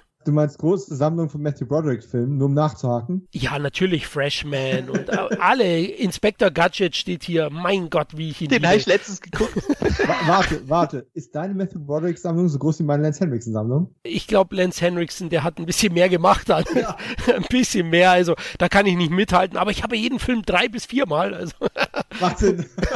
Nein, auf jeden Fall äh, ist okay, der Film, aber ich hätte ihn jetzt nicht zu meinen Guilty Pleasures der 90er gezählt. Ja, ich habe schon ein bisschen Angst davor, wenn ich mit äh, dem Kino 90 Podcast irgendwann so weit bin, über den hier reden zu müssen. Ich glaube, es wird schwierig, weil ich habe ihn tatsächlich damals, da gab es, wie Tom schon gesagt hat, so viel Werbung, so viel Trailer, die Musik lief rauf und runter und da habe ich so eine automatische, ihr kennt ja das, diese Anti-Hype-Entwicklung, ne? Ja, ja, du klar. musst jemand von uns gucken, du musst. Und dann hast du auch diese Anti-Haltung irgendwann, wenn du zu spät auf den Zug aufgesprungen bist. Weil du einfach das Gefühl hast, dass du den Film schon gesehen hast. Genau. Und genau das habe ich bei Godzilla auch irgendwann gehabt und habe es dann ewig gezogen und dann im Fernsehen irgendwann mit Werbeunterbrechung. Und ganz ehrlich, Matthew Broderick ist wirklich das langweiligste Weißbrot, was man irgendwo auf Film bannen kann. Einspruch, Einspruch. Wirklich? Wen wüsstest du, der noch langweiliger ist? Hast du vergessen, wa? Weil er noch langweiliger ben, ben, ben Affleck in den 90ern. Nee, nee, come on, come on. Ben Affleck ist in Buffy der Vampirkiller ungefähr fünf Sekunden zu sehen und ist charismatischer als Broderick im ganzen Godzilla. Kann ich nicht mehr sagen, aber alles ist äh, sympathischer als Matthew Broderick. oh Mensch, Jungs, habt ihr nie Ferris macht blau? Nicht genial, Wargames. Ey, oh, ey, ja. Sag ich auch, ist ein geiler Film. Hätte ich schön gefunden, wenn sie einen anderen Darsteller reingepackt ja, hätten. Der, der, der Film ist super, aber nicht wegen ihm. Genau. So, trotz ihm. Das sehe ich völlig anders. Aber gut, kommen wir zu Godzilla. ist, obwohl Matthew Broderick drin ist. Da, dafür muss man den Regisseur mal loben.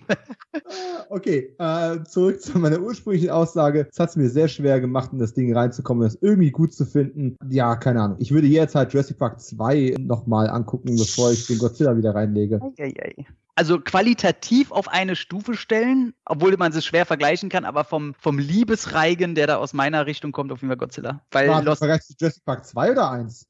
Wo ist denn da die Frage? 2 natürlich, aber nur weil 2 okay. einfach mal das beschissenste Kackkind der Filmlandschaft innehat. Ah, beschissene Kackkinder der Filmlandschaft, das wäre auch ein eigener Podcast. Ey, das wäre ein guter, guter Name für einen Podcast.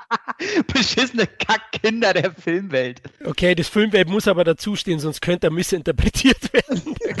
einfach, einfach nur beschissene Kackkinder. Ja. Das können wir gleich in die, in die reale Welt auch holen. Genau, ja.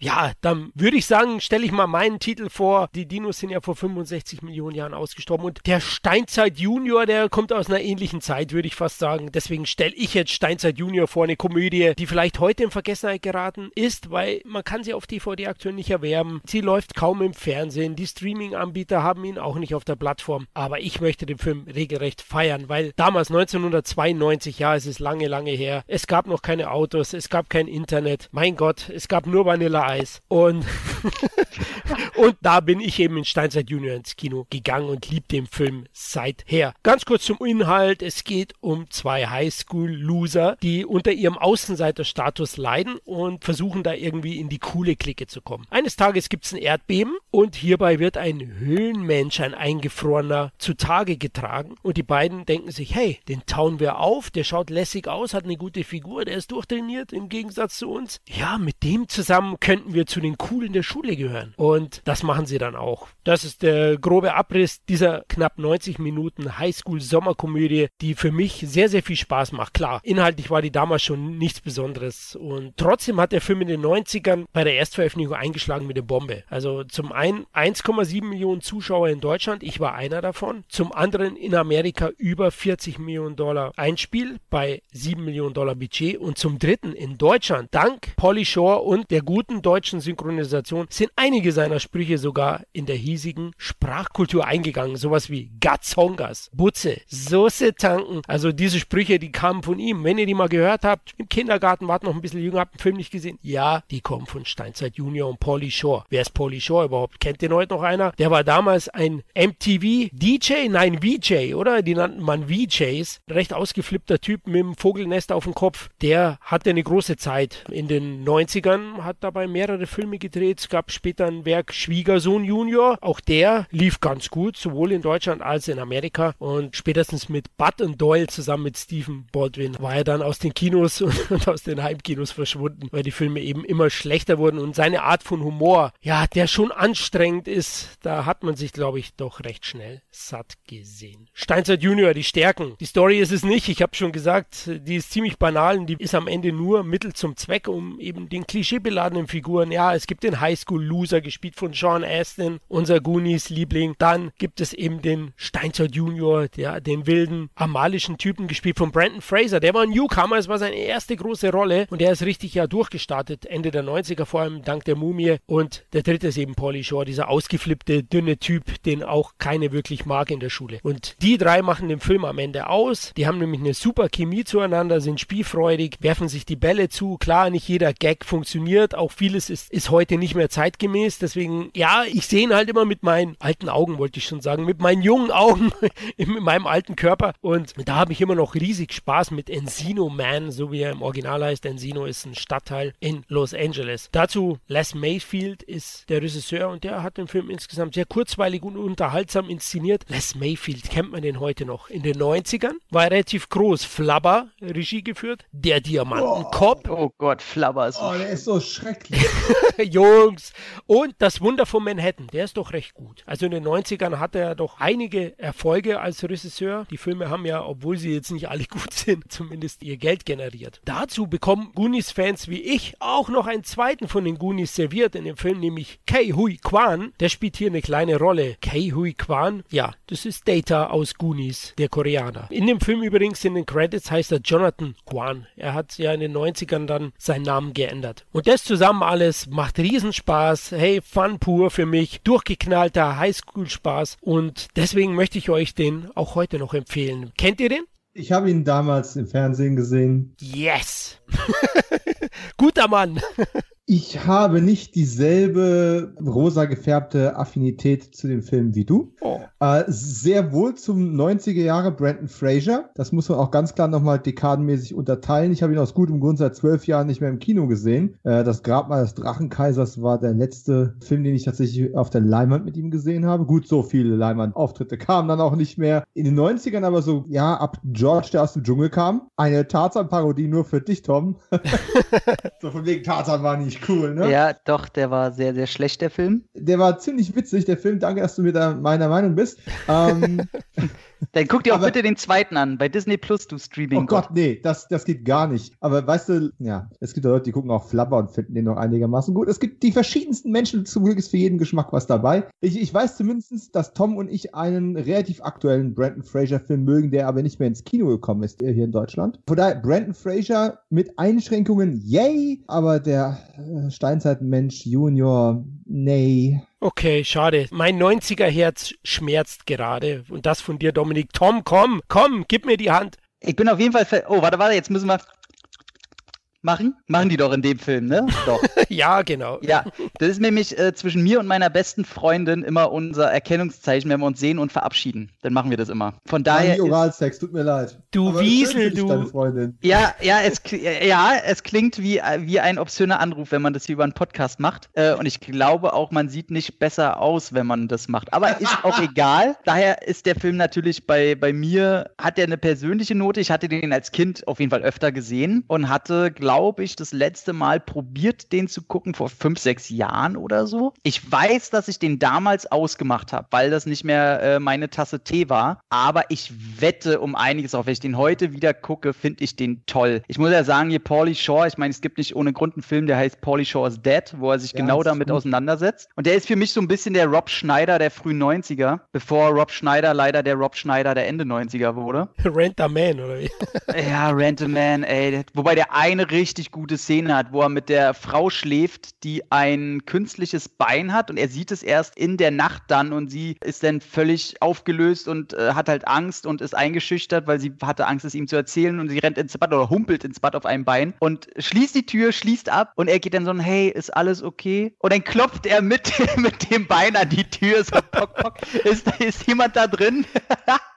Sehr witzig, das finde ich gut. Ähm, Steinzeit Junior ist aber auf jeden Fall ist eine Instanz. Also auf jeden Fall Brandon Fraser, der sich zurückgezogen hatte, nicht wegen schlechten Projekten, sondern wegen sexuellen Übergriffen seinerseits. Also nicht er hat sexuelle gemacht, sondern an ihm wurde sich vergangen oder probiert sich an ihm zu vergehen. Und da steckt irgendeine hässliche Geschichte drin, die er bis heute nicht komplett erzählt. James Woods hatte da mal ein paar Sätze fliegen lassen in die Richtung, dass der einfach viel zu nett ist für äh, Hollywood zu dieser Zeit, als sowas an der Tagesordnung ist. Und deswegen hatte sich Brandon sehr, sehr lange zurückgezogen. Und der Film, der gehört einfach daran, das ist so Anfang 90er Komödie, wenn du die Großen nennst, dann gehört der schon dazu. Und ich weiß, dass der ein paar geile Szenen hat. Allein wie dumm es ist, die finden ihn einfach in Eis und tauen ihn einfach auf und nix ist. so, da, da, merkst du schon, wie, wie ernst sich der Film nimmt. Aber ich finde das sehr gut, weiß ich noch. Ich kenne noch ein, zwei Szenen, was für Geräusche Brandon da macht. Und der hat richtig Bock, das zu spielen. Du merkst es, er ist so in der Frühphase, wo er, wo er raus will, so, wo er richtig on fire ist. Ich glaube nicht, dass der besonders geil ist, aber ich glaube, wenn man in der Stimmung ist, wo du zeigen willst, ey, so eine typische 90er-Komödie, die heute wehtun würde und die Leute scheiße aussehen, klamottenmäßig. Und wie du schon sagst, ey, Gazongas sage ich noch heute für Titten. Wenn, wenn ich sage, ähm, das Wort Titten ist vielleicht jetzt ein bisschen unangebracht, dann sage ich immer noch Gazongas. Ist immer noch so. Weil Gazongas klingt einfach wie zwei super süße Obstfrüchte, Zeugs. Keine Ahnung. Auf jeden Fall klingt super lecker, wo wir bei Titten werden. Aber auf jeden Fall. Oh. Äh, jeder darf heute einen schlechten Witz. Du hast einen Degen am Finger, Alter. ähm, Sagt der Typ mit Baby Godzilla an der Hand. Ich bitte oh, dich. Super süß. Und auf jeden Fall pflichte ich Flo bei. Das ist vor allem, und das muss man ihm, und das gibt es heute leider wirklich selten, das ist naiver Spaß da ist, glaube ich, meines Erachtens kein Pipi-Kaka-Humor drin, sondern der ist richtig so, der ist einfach so lieb. Der ist in seiner Naivität auch noch so lieb einfach. Und das hat man immer selten später, wenn dann Jim Carrey und so dazu kam, dann musste alles so laut sein. Und auch Komödien mussten laut sein. Und ein paar Jahre später musste es immer mehr scheiß Piss, Kotz, Drogenwitze sein. Mit American Pie und so Geschichten. Aber der ist noch so schön lieb und nett und deswegen ist Steinzeit Junior, doch, der ist schon geil. Allein, wie Schröck das immer sagt, für das, was er sein will, ist der halt wirklich einfach schön. Den Punkt gebe ich dir auf jeden Fall. Es ist nur einer aus der alten Generation, die eben diese ganzen Fäkalhumor-Geschichten ausblenden kann. Und das ist tatsächlich was, was mir heutzutage bei Comedy unglaublich auf den Keks geht, weswegen ja. ich auch viele Komödien gar nicht mehr sehen kann. Komplett. Ja, und deswegen sage ich auch, vor allem für 80er, 90er Kids wird das eine schöne Rückkehr werden, wenn man den Film nochmal einlegt. Auch die Jugs hier entdeckt, ne? Der Steinzeit Junior schaut ja auch ein bisschen aus wie so ein Grunge-Typ. Also als ob er gleich mit Nirvana auf Tour geht. Komplett. Ich finde ja auch das Poster, selbst das Poster ist ziemlich geil. Dieses typische Bild, diese Entwicklung vom Affen zum Menschen und das letzte, was du dann siehst, ist halt Steinzeit Junior in seinem Hawaii-Hemd auf dem Skateboard stehen mit seinen orangenen Dreads. Das ist schon. ja, deswegen möchte ich ihn euch mal wieder in Erinnerung rufen und da dachte ich mir, Guilty Pleasure 90er ist die perfekte Gelegenheit dazu. Dann ganz kurze Frage noch in die Runde. TV-Serien mal ausgeklammert. Der letzte gute, sehenswerte, halbwegs aktuellere Brandon Fraser-Film. Mhm. Wie hieß der? Ausnahmesituation oder so? Äh, mit Harrison Ford, wo er mhm. den, den Arzt spielt und irgendwie so ein Heilmittel erfinden und muss dafür aber die Biosewege gehen und das Ich weiß nicht mehr, ob Brandon Fraser der Arzt war oder der Vater, der das Medikament braucht, aber der war nicht so kacke. Der war auch aus den 2000ern, glaube ich. Ich wollte ja Wayne Kramers Pawnshop Chronicles oder im deutschen Gangster Chronicles von 2013 vorschlagen. Die beste Performance, die er vielleicht nach der Mumie abgeliefert hat. Oder? Ja, ja, es ist generell einfach ein arschgeiler Cast, um das mal so zu sagen. Der ist krass, der Cast ist super. Es ist schade, dass den Film keiner kennt, so wirklich. Äh, Wayne Kramer, ähm, Running Scared und The Cooler. Cooler. Und das war dann sein dritter im Bunde. Und boah, macht der Spaß, der Film, ey. Und er ist halt ein Elvis-Imitator. Oh mein Gott, ist er gut in dem Film. Ja, das stimmt. Ich meine, nur mal den Leuten, die noch nie von Gangster Chronicles gehört haben, ähm, wen haben wir als? Paul Walker, äh, Vincent D'Onofrio, Norman Reedus von The Walking Dead, äh, Elijah Wood, DJ Qualls, Thomas Jane spielt mit in einer nicht so großen Rolle. Also das ist einfach wirklich ein bisschen die kleinsten Nebenrollen, geil besetztes Ding. Norman Reedus, der immer eine Maske aufhat. das Beste. Also äh, ja, wer mal was anderes sehen möchte, wovon er nie gehört hat. Matt Dillon als ganz schön harter Hund. Ja, hätten wir gar nicht so gedacht, ne? Mhm. Also in der ersten Szene da, wo, wo er dann den Typen auf der Veranda, da ich dachte, uh, krass. Zu dem Bibelträger, so war ich auch geil. Hey, haben Sie schon mal an die Erlösung gedacht? Mann, Alter, verpiss dich.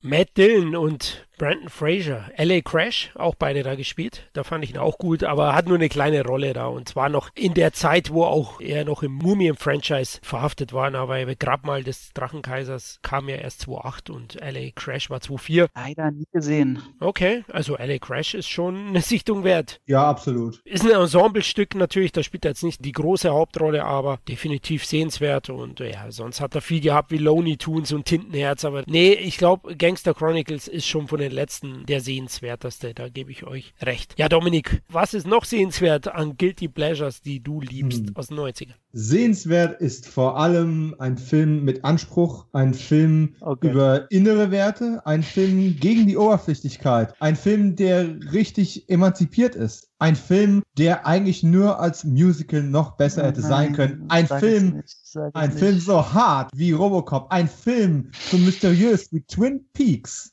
Und ein Film so namengesichtig wie jeder zweite Bösewicht aus jedem Film seit den 80ern. Die Rede ist natürlich von dem quasi niederländisch eingefärbten, illegitimen Cousin von Basic Instinct. Die Rede ist natürlich von Showgirls. Ja, ganz richtig. Showgirls von 1995. Wolverhoven nach einem Drehbuch von äh, Joe, äh, ich sage immer Osterhase, aber ihr wisst, wen ich meine. Das ist natürlich irgendwie so, das ist quasi der Höhepunkt. Und das ist jetzt nicht sexuell gemeint. Der Erotikwelle der 90er. Und letzten Endes hat Joe Esterhaz ja quasi alles davon geschrieben. Also vielleicht mit Ausnahme von Color of Night. Der hat ja Basic Instinct geschrieben. Der hat den ohne Ausweg mit äh, Jean-Claude gemacht.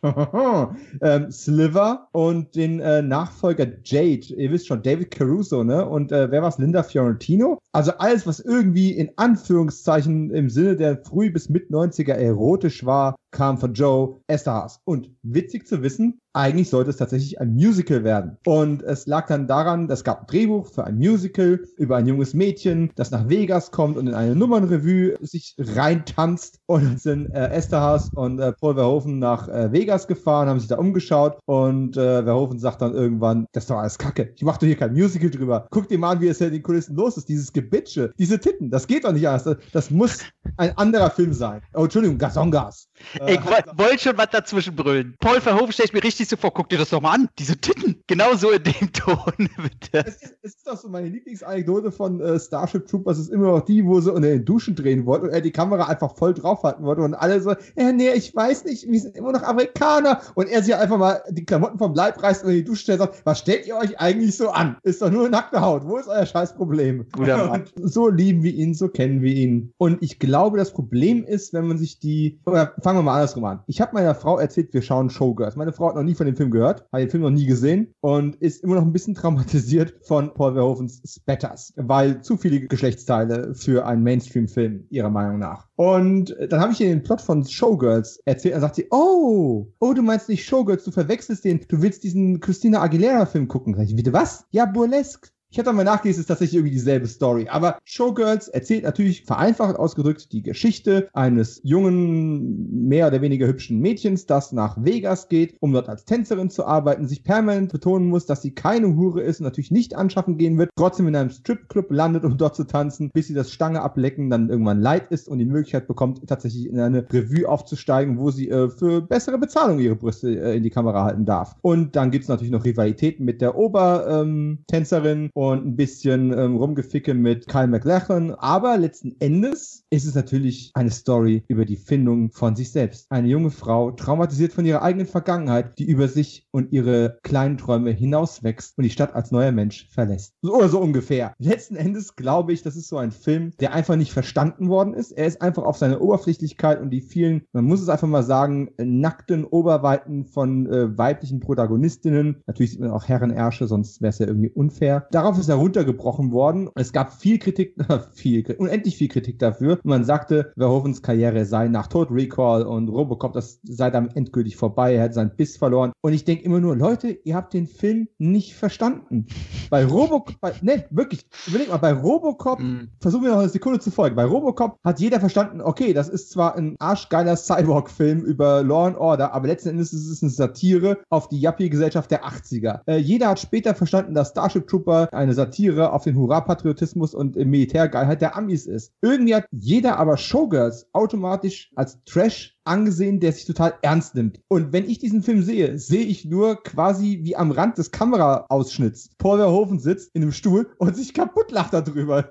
denkt, oh, ich ficker, zeig ich's. Ihr, ihr wollt mich ernst nehmen? Ich glaube, es hackt. Und der ihn einfach diese, diese Doppelmoral und die moralische Verkommenheit einer ganzen Gesellschaft unter die Nase hat mit einem dicken, fetten Stinkefinger und einem breiten Grinsen auf der Backe. Also A, man kann überhaupt nicht darüber diskutieren, dass der Film wunderschön aussieht. Äh, Jost Vacano hat mal wieder die Kamera übernommen und der hat einfach super hochkarätige Hochglanzbilder eingefangen, denen du das Alter des Films von inzwischen 25 Jahren null ansiehst. Die Performances sind teilweise gut, teilweise komplett drüber. Also äh, Elizabeth Berkeley ist wirklich die ganze Zeit wie auf Koks. Wenn man der sagt, komm, geh mal auf eine 10, geht die auf eine 12. Aber es ist vollkommen angemessen. Und ich nehme das dem Film keine Sekunde krumm. Robert Darby hat fast schon die rührendste und fürsorglichste Rolle, obwohl er damit eingeführt wird, dem Mail zu sagen, wenn ihr länger als eine Woche überleben wollt, müsst ihr mir einen blasen. Es ist einfach ein Film, in dem so viel drinsteckt, selbst wenn nichts reingesteckt wird, wenn ihr versteht, was ich meine. Und der Trockenfick von Nomi an Zack Carey ist einfach nur mal legendär. Tut mir leid. Ich hatte tatsächlich vergessen, ich habe eine Weile nicht mehr gesehen, gestern Abend nochmal geschaut und ich habe tatsächlich vergessen, wie viel man in diesem Film generell so sieht. Und es gibt natürlich, es ist ja für Verhoeven-Filme nicht unüblich, dass man auch über das Thema einmal streifen muss, wenn Sexualität quasi einen gewalttätigen Anstrich bekommt. Sprich, es gibt eine Vergewaltigung in dem Film. Und jeder, der meint, dieser Film würde Frauen zum Objekt machen oder würde das als vielleicht Schulter nehmen, sollte spätestens bei der Szene und bei der Art und Weise, wie das umgesetzt worden ist, nämlich komplett ohne Effekthascherei und ohne die Frau zu sexualisieren oder das Ganze zu glorifizieren, sondern tatsächlich gegenzuschneiden zu einer Party, auf der sich alle amüsieren, das ist einfach so bitter und das ist so ein, so, so ein Schlag ins Gesicht, dass man einfach erkennen muss, dass, dass Verhoeven genau wusste, was er da tat. Man hat es damals nicht erkannt, die meisten sehen es heute noch genauso wie damals. Er ist für den Razzie Award nominiert worden als schlechtester Regisseur des Jahres. Er ist der erste Regisseur, der tatsächlich zur Preisverleihung hingegangen ist, eine Rede gehalten hat, den Preis in Empfang genommen hat mit den Worten, Mann, das ist immer noch besser hier, als die Kritiken zu lesen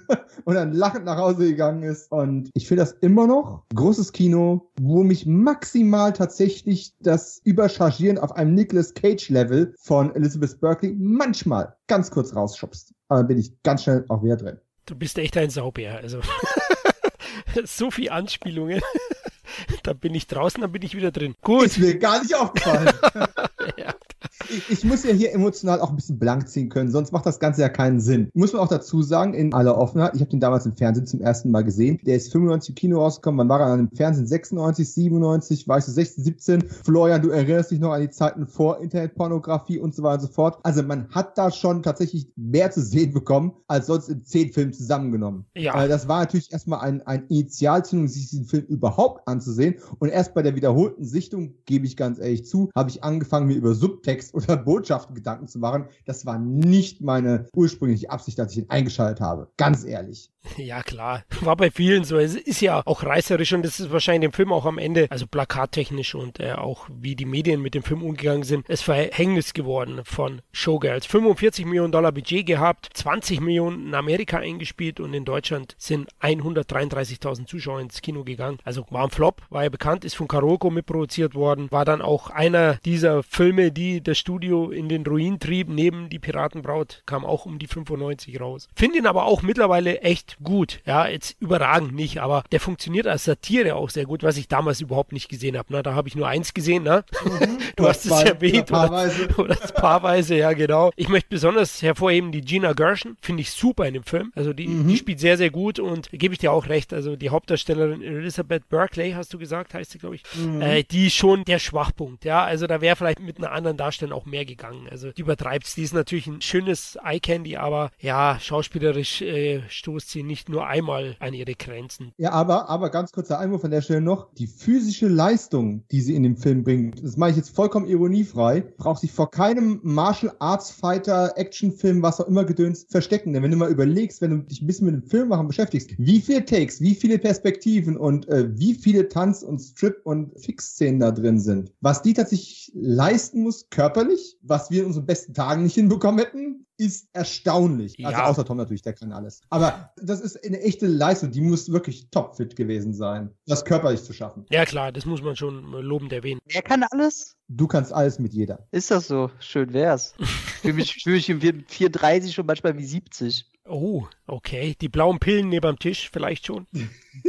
Dunkelblau, ey. Wie bei der Matrix. so, dass ich alles wieder vergesse.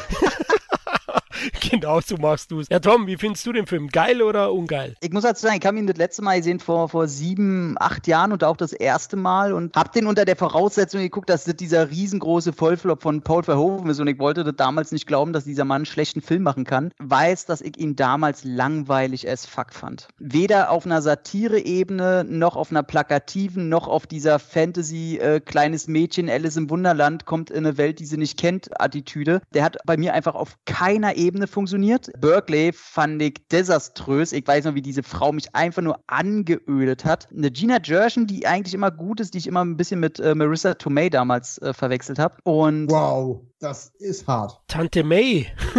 Tante May, oh. Da, komm, die sind schon so Einschlagfrau, so ein bisschen. Äh, Nicht? Äh, in welchem Universum sind wir jetzt gerade?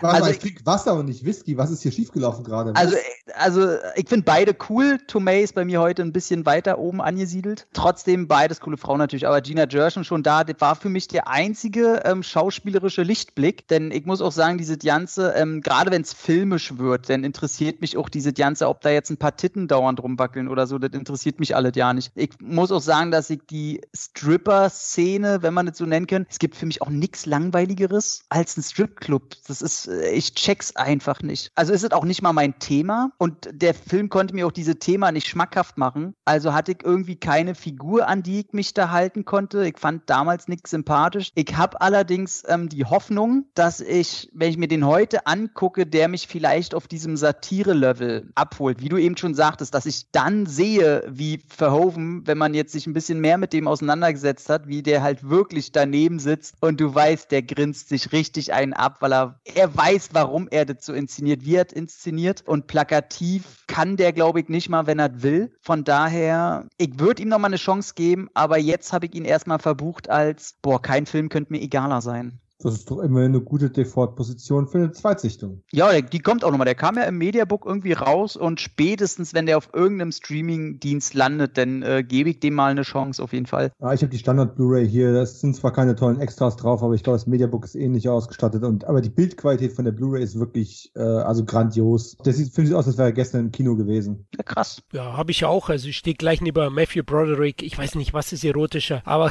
oh.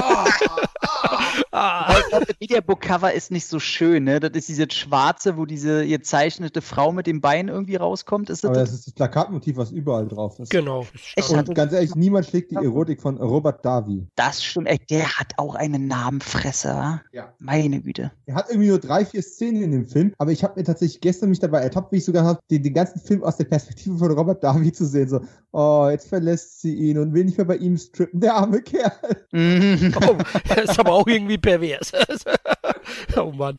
Ja, Tom, was sollen wir auffrischen? Jetzt kommt die große Liebe meines Podcasts. Ohne Scheiß, ich hatte Angst, mir den normal anzugucken und jetzt kommt auch vielleicht wieder eine ähnliche Erfahrung wie schon bei Godzilla, weil du hast den jetzt auch aufgefrischt. Habe ich gesehen, bin ja ein kleiner Stalker bei äh, Letterboxd. Aha, okay, ich muss mir wohl Sorgen machen. Ey, meine Güte, ist dieser Film toll. Und ich bleibe natürlich beim Tierhorror. Und Leute, ich bleibe bei Ice Cube, Jennifer Lopez, Eric Stolz, Danny Trejo, John Voight, Carrie Wura, lieber Dominik, mm. und Owen Wilson und Jonathan Hyde. Ohne Scheiß. Was ist denn das für eine Besetzungsliste? Das ist ja wie in einem Tarantino-Streifen, Alter. Wie im Fünf-Sterne-Menü, ja, genau.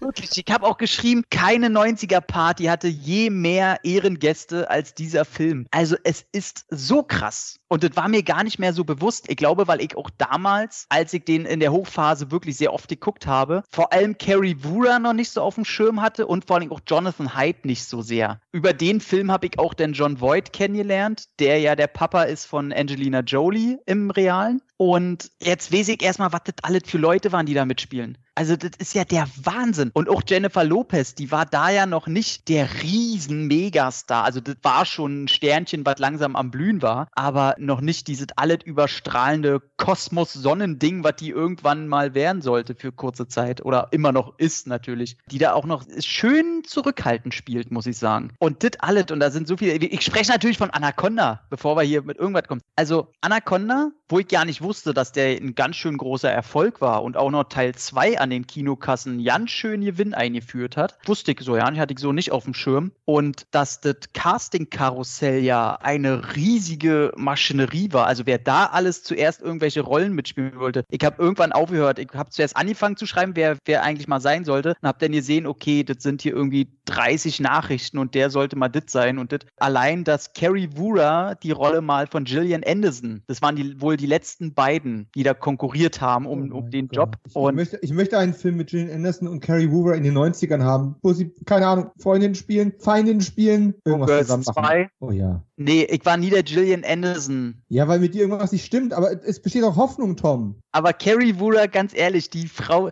Und jetzt kommt's. Ich finde, da ist sie noch, so hat sie ja noch dieses jungen, bübischhafte Tomboy-Image so ein bisschen, finde ich ja eigentlich mega. Deswegen nennt John Voight sie ja im Original auch immer Baby Bird. Was in der deutschen Synchro mal sehr toll ist, weil einfach viel zu lang gezogen, äh, hübsches kleines Täubchen. Da hätte man sich vielleicht was anderes. Man sieht immer, dass er beim letzten denn die Lippen gar nicht mehr bewegt, aber gut, was soll's. Und Jean Renault sollte eigentlich Cerrone spielen Alter, also Jean Reno in der bösartigen Rolle hätte ich gern gesehen. Ich muss aber sagen, John Voight, und das meine ich wirklich nicht ironiebehaftet, hätte ich für dieses Ding einen Oscar als besser Nebendarsteller gegeben. Ey, was der den Wichser raushängen lässt. Also Kurzabriss, ein Schiffchen, man sieht auch keine Implementierung von irgendeiner Story. Die sind da im Amazonas auf dem Schiff und wollen einen Doku drehen. Paul Cerrone, aka John Voight, tut so, als wenn sein Schiff sich verheddert hat, kommt drauf und legt ein paar Hebel in Bewegung, damit es darauf hinausläuft, dass sie entweder eine Person ins Krankenhaus bringen oder erstmal vorher eine Schlange fangen. Und die Schlange hat darauf so ja keinen Bock, soll eine Riesenschlange sein, eine Anaconda, die angeblich, das muss man gleich mal vorher sagen, wie die Anaconda da porträtiert wird in diesem Film, ist jenseits von allem. Also da kann man auch behaupten, ja, Godzilla wäre schon so, wenn es eine große Echse wäre. Genau so ist Anaconda eine realistische Anaconda wie im Realen. Also viel zu groß, viel zu aggressiv, gibt Töne von sich, die sind gottgleich.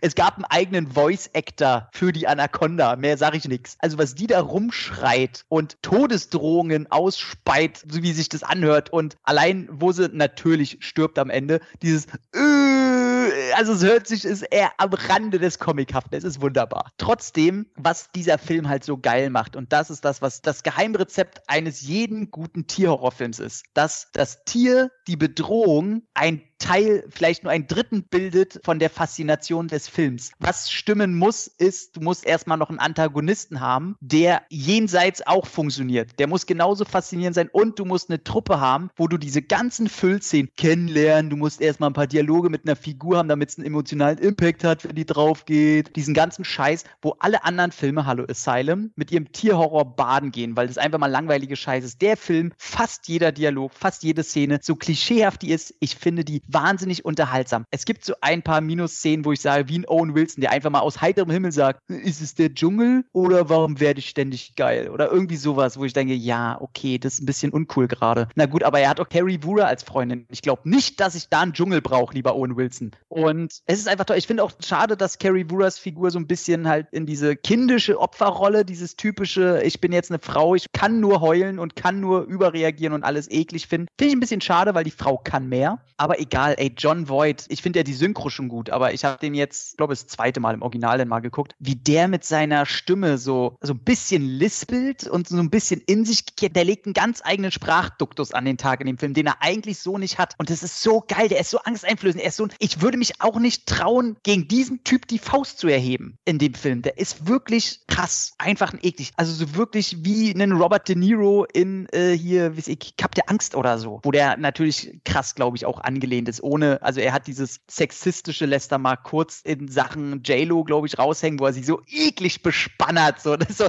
so mit halb offenen Augen, halb sabbern, so, äh.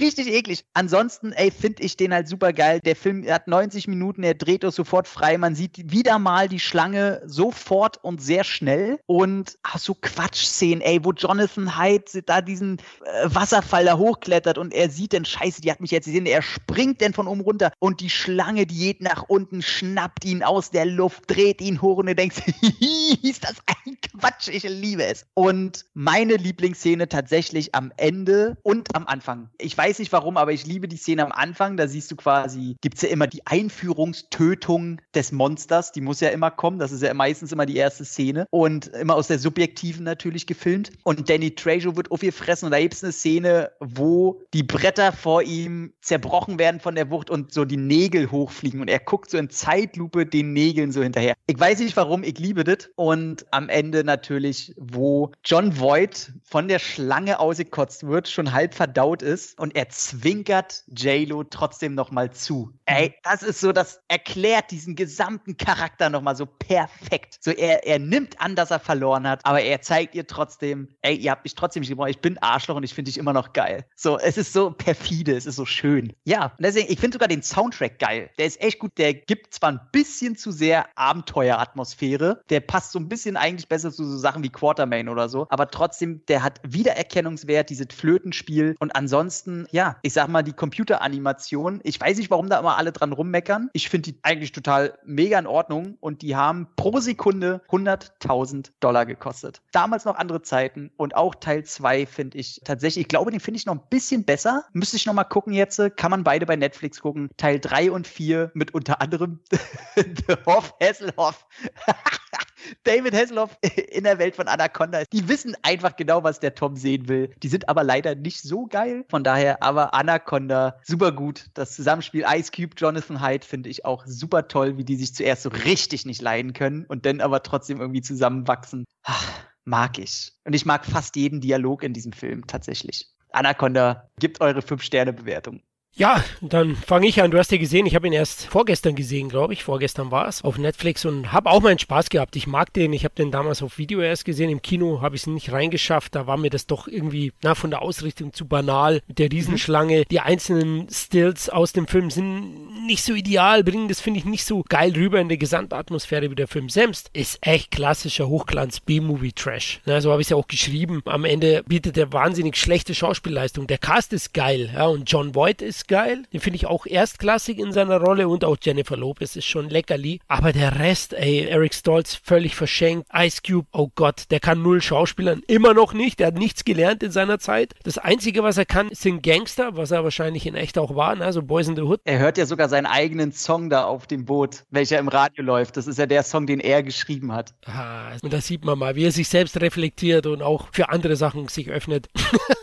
Nein. Ey, Ice Cube ist der neue Vin Diesel, nicht vergessen, ne? Ich finde den gar nicht so schlimm. Also gerade in Verbindung mit einem, ist, Jonathan Hyde, ist der Brite? Ist der Brite? ich weiß gar nicht. Ja. Aber auf jeden Fall lässt er so den britischen, wie sagt man denn immer, so eine Typen, die sich, so ein feiner Pinkel ist er ja. Ich könnte hier im Dschungel jemanden anheuern, um sie umzubringen. 15 Dollar würden ja wohl reichen. Ja, und ich könnte sie hier einfach umbringen und über, über die Reling schmeißen. Und dann macht er so diese Messergeste und dann er gleich wieder so, ach ja, sie und welche Armee? So, und dabei ist er so ein mega dünner Dandy. So. Ich denke mir, hey, finde ich geil. Du meinst einen Snob wahrscheinlich, ja. Ja, genau, so ein Snob, so ein Dandy, richtig, genau. Ja, ja, aber schauspielerisch, also Ice Cube stellt halt was dar. Der kann gut böse schauen. Dafür kannst du ihn auch gut casten, aber halt nur Typecasting kannst du mit dem machen. Also, den kannst du nicht in eine andere Rolle stecken, sorry. Ja, Story ist natürlich auch vorhersehbar, furchtbar vorhersehbar. Da weißt du schon, was passiert. Ich finde auch die Effekte durchwachsen. Also nicht alle Effekte sind dann wirklich gelungen. Ist zwar nicht so schlimm, wie manche es vielleicht sagen, aber doch ein paar Schwachpunkte. Trotzdem das Design der Monsterschlange finde ich cool. Auch die Kulisse, wie erwähnt. Und insgesamt macht es schon Spaß. Also ein B-Movie mit einem aus heutiger Sicht wahnsinnig namhaften Cast. Das hast du ja auch erwähnt. Und das ist schon ein Grund, den mal gesehen haben zu müssen, finde ich. Also ich mag den auch gerne. Nicht die große Liebe wie du, aber auf jeden Fall sehenswert.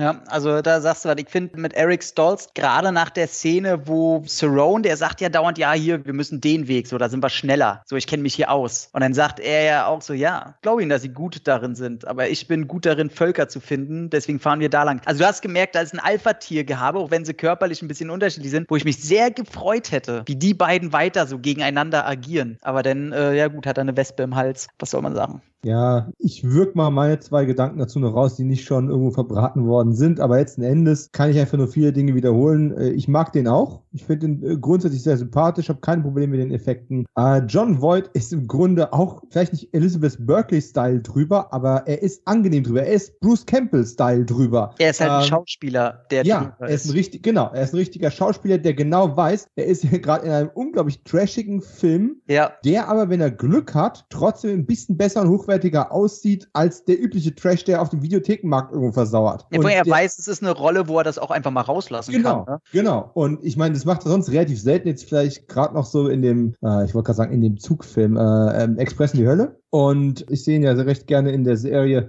Tom, da bist du raus. Ähm, Ray Donovan nee, als Vater von Leaf Schreiber ist einfach auch super. Und wie gesagt, Kari Wura, also ganz ehrlich, mag ich unglaublich gerne. Es ist schade, dass die letzten Jahre nicht mehr so viel zu sehen war, aber gerade so ab Ende der 90er bis Mitte der Nullerjahre war die einfach in einer ganzen Menge äh, cooler B-Horror-Genre, was auch immer Filme unterwegs und war so das Genre-Girl für eine Weile. Mhm. Kann aber halt auch richtig, also sie sieht nicht nur gut aus, sondern die kann halt auch richtig spielen, wenn man sie mal lässt. Ja. Und das ist eine sehr, sehr angenehme Sache. Ist vielleicht mein liebster J-Lo-Film, aber ich bin kein großer J-Lo-Fan, also heißt das nicht viel. Ja, nee, Anaconda geht schon echt gut. Das muss ich auch sagen. Also ich bin ja auch komplett kein J-Lo-Fan, deswegen, ich habe bei der Frau, glaube ich, noch nie innerlich irgendwie sabbern müssen. Oder äußerlich, nee. äußerlich glaube ich ja auch nicht. Nee. Und deswegen fand ich es hier recht angenehm, dass die überhaupt nicht, also auch wenn sie da äh, natürlich ortsgebunden da jetzt nicht irgendwelche Mäntel anhat, aber ich habe so Angst davor gehabt, dass ich damals vielleicht nicht gesehen habe, dass das ganz schön sexualisiert detailliert gezeigt wird, aber wird sie ja auch komplett gar nicht. Das fand ich auch sehr angenehm. Da habe ich schon Angst vor gehabt, dass da irgendwelche Szenen kommen und, oh, jetzt hat sie doch wieder irgendwie eine enge Hose an und kommt aus dem Wasser und dann geht die Kamera erstmal auf den Arsch und dass ich das damals irgendwie nicht so mitgekriegt habe. Aber ja nicht, da bin ich sehr froh drüber, dass die das weggelassen haben. Ja, passt. Also Erfolg war er, du hast es am Anfang erwähnt, der 45 Millionen Dollar Budget, 65,8 USA eingespielt in Deutschland, über 850.000 Zuschauer ins Kino gelockt. Also war ich auch ein bisschen verwundert. Der hat insgesamt hat der 140 Millionen weltweit gemacht und mich hatte am meisten der zweite, der hat mich, der hatte irgendwie 20 Millionen Budget und hat auch noch seine 70 Millionen weltweit gemacht. Oh, ich wusste ja nicht, okay. ich dachte, das sind so, so halbe Flops, dachte ich immer so. Ja, scheinbar nicht. Also klar, wenn es eine Fortsetzung gibt, muss er irgendwo Plus gemacht haben. Naja, oder? du kennst es ja, wenn man so plus minus null ist und der Heimkinomarkt vielleicht da sehr positiv reagiert, dass man es normal probiert. Aber die Zahlen haben mich dann schon ein bisschen überrascht. Ja, ich meine, es ist ja zwischen ein richtiger Mini-Franchise, wenn man es im weiteren Sinne ja, so es gab will. Ja auch ein Spin-off mit äh, Lake Pleasant. Lake Pleasant versus Anaconda von 2015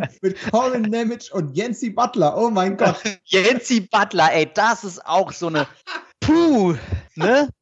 Das ist so eine, die, die wäre gerne Carrie Wura, habe ich immer das Gefühl. Ja. Das Und selbst so wie, in dem Bereich reicht es aber nicht ganz. Das ist wie Matthew Broderick gerne John Cusack wäre, aber nicht ist.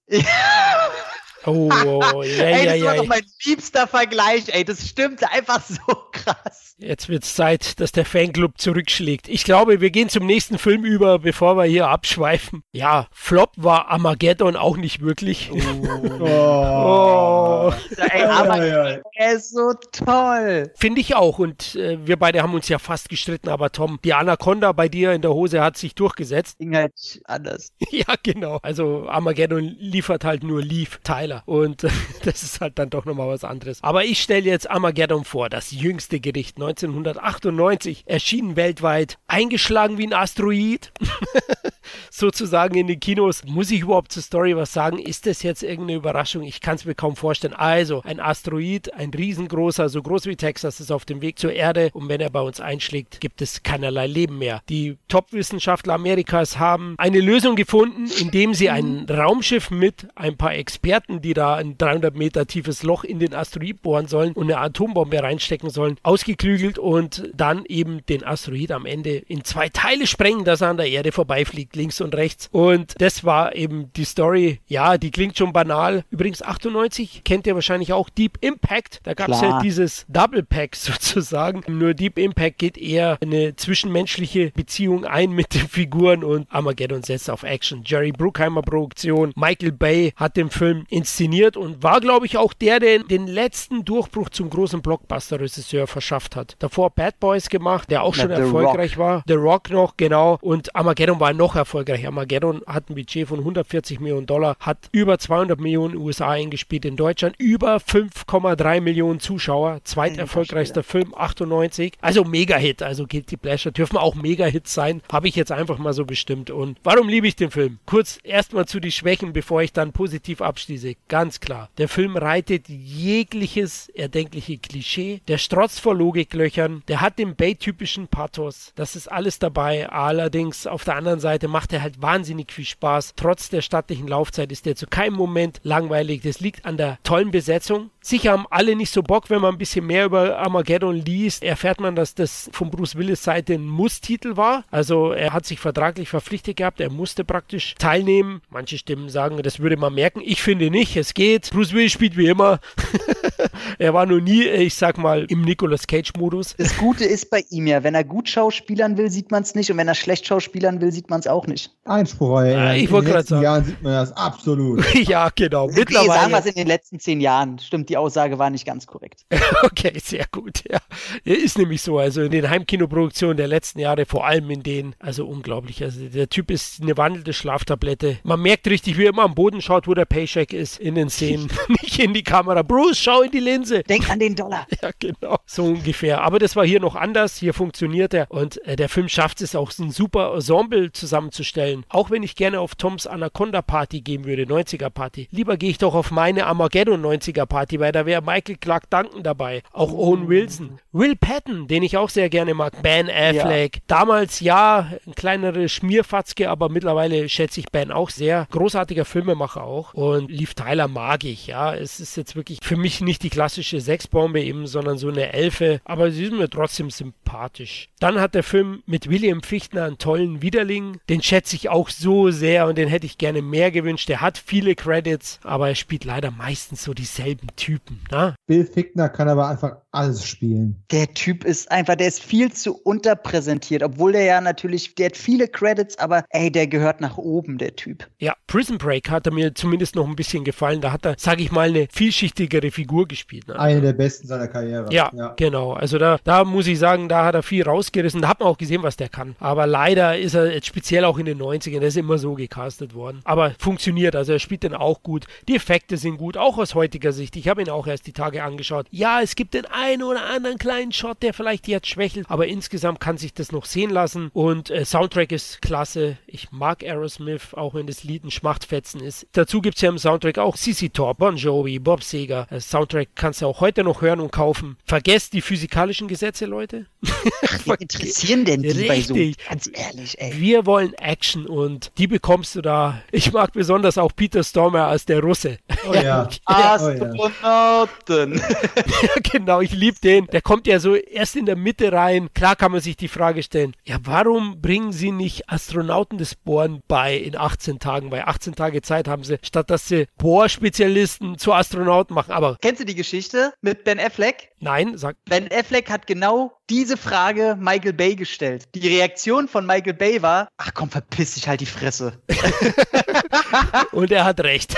Natürlich hat er recht. Das ist, ich sag mal, 90er Blockbuster Action at its best. Ja, es ist klassisch und es ist ein Guilty Pleasure, weil der Film teilweise strunzdumm ist, aber er macht wahnsinnig Spaß und deswegen schaut mal wieder Armageddon, Leute. Ja, also kann man so unterstreichen. Ich meine, das Tolle an den Effekten ist ja auch, dass da immer noch sehr viel handgemacht ist mit dabei. Es gibt auch eine ganze Menge Modellaufnahmen, es ja. gibt eine ganze Menge echte Stunts, gerade bei den Meteoriteneinschlägen am Anfang und solche Geschichten. Da ist ja noch sehr viel gutes Handwerk dahinter. Mein Problem ist tatsächlich eher, dass das bei meinen Michael Bay Lieblingsfilmen der 90er nicht der erste ist. Also The Rock ist da einfach, ist mir viel sympathischer. Selbst Bad Boys 1 finde ich irgendwie besser. Ist schwierig, den habe ich tatsächlich ewig nicht mehr gesehen. Aber ich würde mal sagen, schwer vergleichbar, ich weiß, macht alles keinen Sinn. Bruce Willis habe ich inzwischen einfach so eine Allergie entwickelt. Das ist eine ganz, ganz schwierige Kiste. Ich meine, es war du hast ja angesprochen, dankenswerterweise, es war ja einer von seinen drei Nachsitzfilmen, die er machen musste, weil er vorher den, den Disney-Konzern einfach, wenn ich es richtig im Kopf habe, um die 20 Millionen gekostet hat, weil er eine Filmproduktion zu Fall gebracht hat. Und dann musste er quasi drei Filme machen. Das war der chronologisch gesehen erste. Der zweite war dann The Sixth Sense mit M. Night Shyamalan und der dritte war The Kid. Ja, dankenswerterweise muss man tatsächlich sagen, hat er in den Filmen, zumindest mal in den ersten beiden, ja durchaus noch eine Leistung gebracht, die dem Film irgendwo zugute gekommen ist. The Kid ist generell eine ziemliche Katastrophe. Aber, ja, nee, will gar nicht so viel auf Bruce Willis hacken, falscher Rahmen dafür. Der Film ist absolut okayisch. Ja, Tom, du hast ihn ja schon gefeiert, oder? Bist ja ein Asteroiden-Fan. 10 von 10 Film bei mir. Einer der ganz wenigen. Ohne Was? Scheiß. Wow. Jurassic Park, Die Fliege, Terminator 2, Armageddon. Ich lasse darauf nichts kommen. Der ist für mich alles, wo man bei anderen Filmen sagt, das ist Klischee, das ist Klischee. Der kulminiert einfach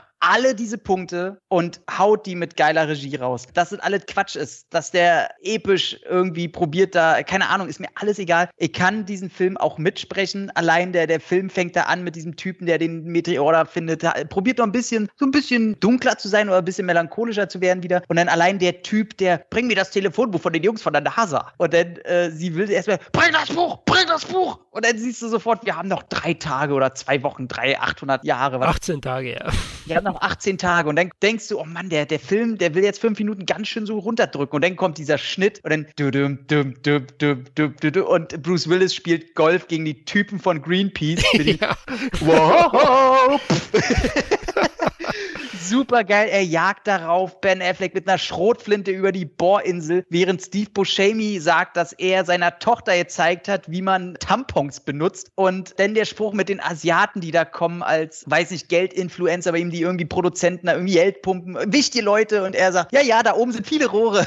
die drehen sich um und, ah, Harry, du bist der Beste. Ich liebe diesen Film. Auch wie die, wie einfach die das denn erklären, wie das funktionieren soll, äh, mit der Ketchupflasche, wo sie das Gerät von der Nase auseinandernehmen. Was soll das denn sein? Hier ein Eissortenportionierer oder was? Oder die Szene, wo die ähm, diese Rorschach-Bilder bekommen. Das ist Harry, wie er mich wieder hasst. Das ist Harry, wie er mir wieder probiert, ins Bein zu schießen. Das ist Harry, wie er mir verbietet, seine Tochter zu heiraten. Er hat in letzter Zeit wirklich Gründe gehabt. Und dann kommt Steve Buscemi. Das ist eine Frau mit kleinen Titten. Das ist eine mit mittleren Brüsten. Eine mit großen Brüsten. Ey, nur, nur sowas. Und der Film, der ist so wahnsinnig unterhaltsam. Und was bei mir den letzten Punkt ausmacht, wie du sagst, die Effekte, die funktionieren bis heute. Am Anfang, wo dieser Meteor da in diesen ganz berühmten Bahnhof in Amerika da reinkam, da gibt es ganz viele Schwarz-Weiß-Bilder immer, die irgendwo man sich kaufen kann und so. Wie der da reinknallt, wenn man man das sich in Zeitlupe anguckt, sieht man, wie dieser Meteorit wirklich eine Millisekunde vorher reingeht, bevor diese Druckwelle wirklich entsteht. Also du siehst, dass sie da wirklich sich mega Mühe gegeben haben. Jason Isaac finde ich geil, so in seiner Mini-Rolle. Fichtner sowieso. Und was ausmacht, ist die emotionale Komponente. Mich kriegt man ja mit einem Score und mit einem Soundtrack super leicht. Und was der da zum Ende hin abliefert, das ist einfach, da bin ich vielleicht auch einfach gepolt. Aber wenn dieser kleine Sohn da vor dem Fernseher sitzt und die über übertragen dieses NASA-Ding und die ganze Leute, die beten für die und dann kommt diese heroische Musik, wie die da hingehen und der Kleine sagt, da ist wieder dieser Vertreter. Und dann sagt sie ihm, nee, das ist dein Daddy. Ey, ohne Scheiß, da kommen mir so die Tränen und wenn denn Bruce Willis sagt so, ey, er wird ab und zu mal runtergucken und gucken, wie es seiner Tochter geht, wenn er schon weiß, dass er gleich sterben wird und so. Alter Schwede, ich krieg jetzt schon wieder gläserne Augen. Ja, und der, der Soundtrack ist einfach, ey, diese Don't Wanna Miss a Thing, das ist bis heute ein wahnsinnig perfekter Popsong. Also da ist kein zu viel Fleisch dran, der ist genau perfekt. Und da ist nicht eine Szene drin, die ich scheiße finde, wo die in dem Stripclub am Anfang sind und mit dem Geld um sich werfen. Und dann kommt die jeder, ey, was glaubt ihr eigentlich, wer ihr sind? Ja, hast du 50 Dollar, kauft ihr mal ein schickes Haarteil.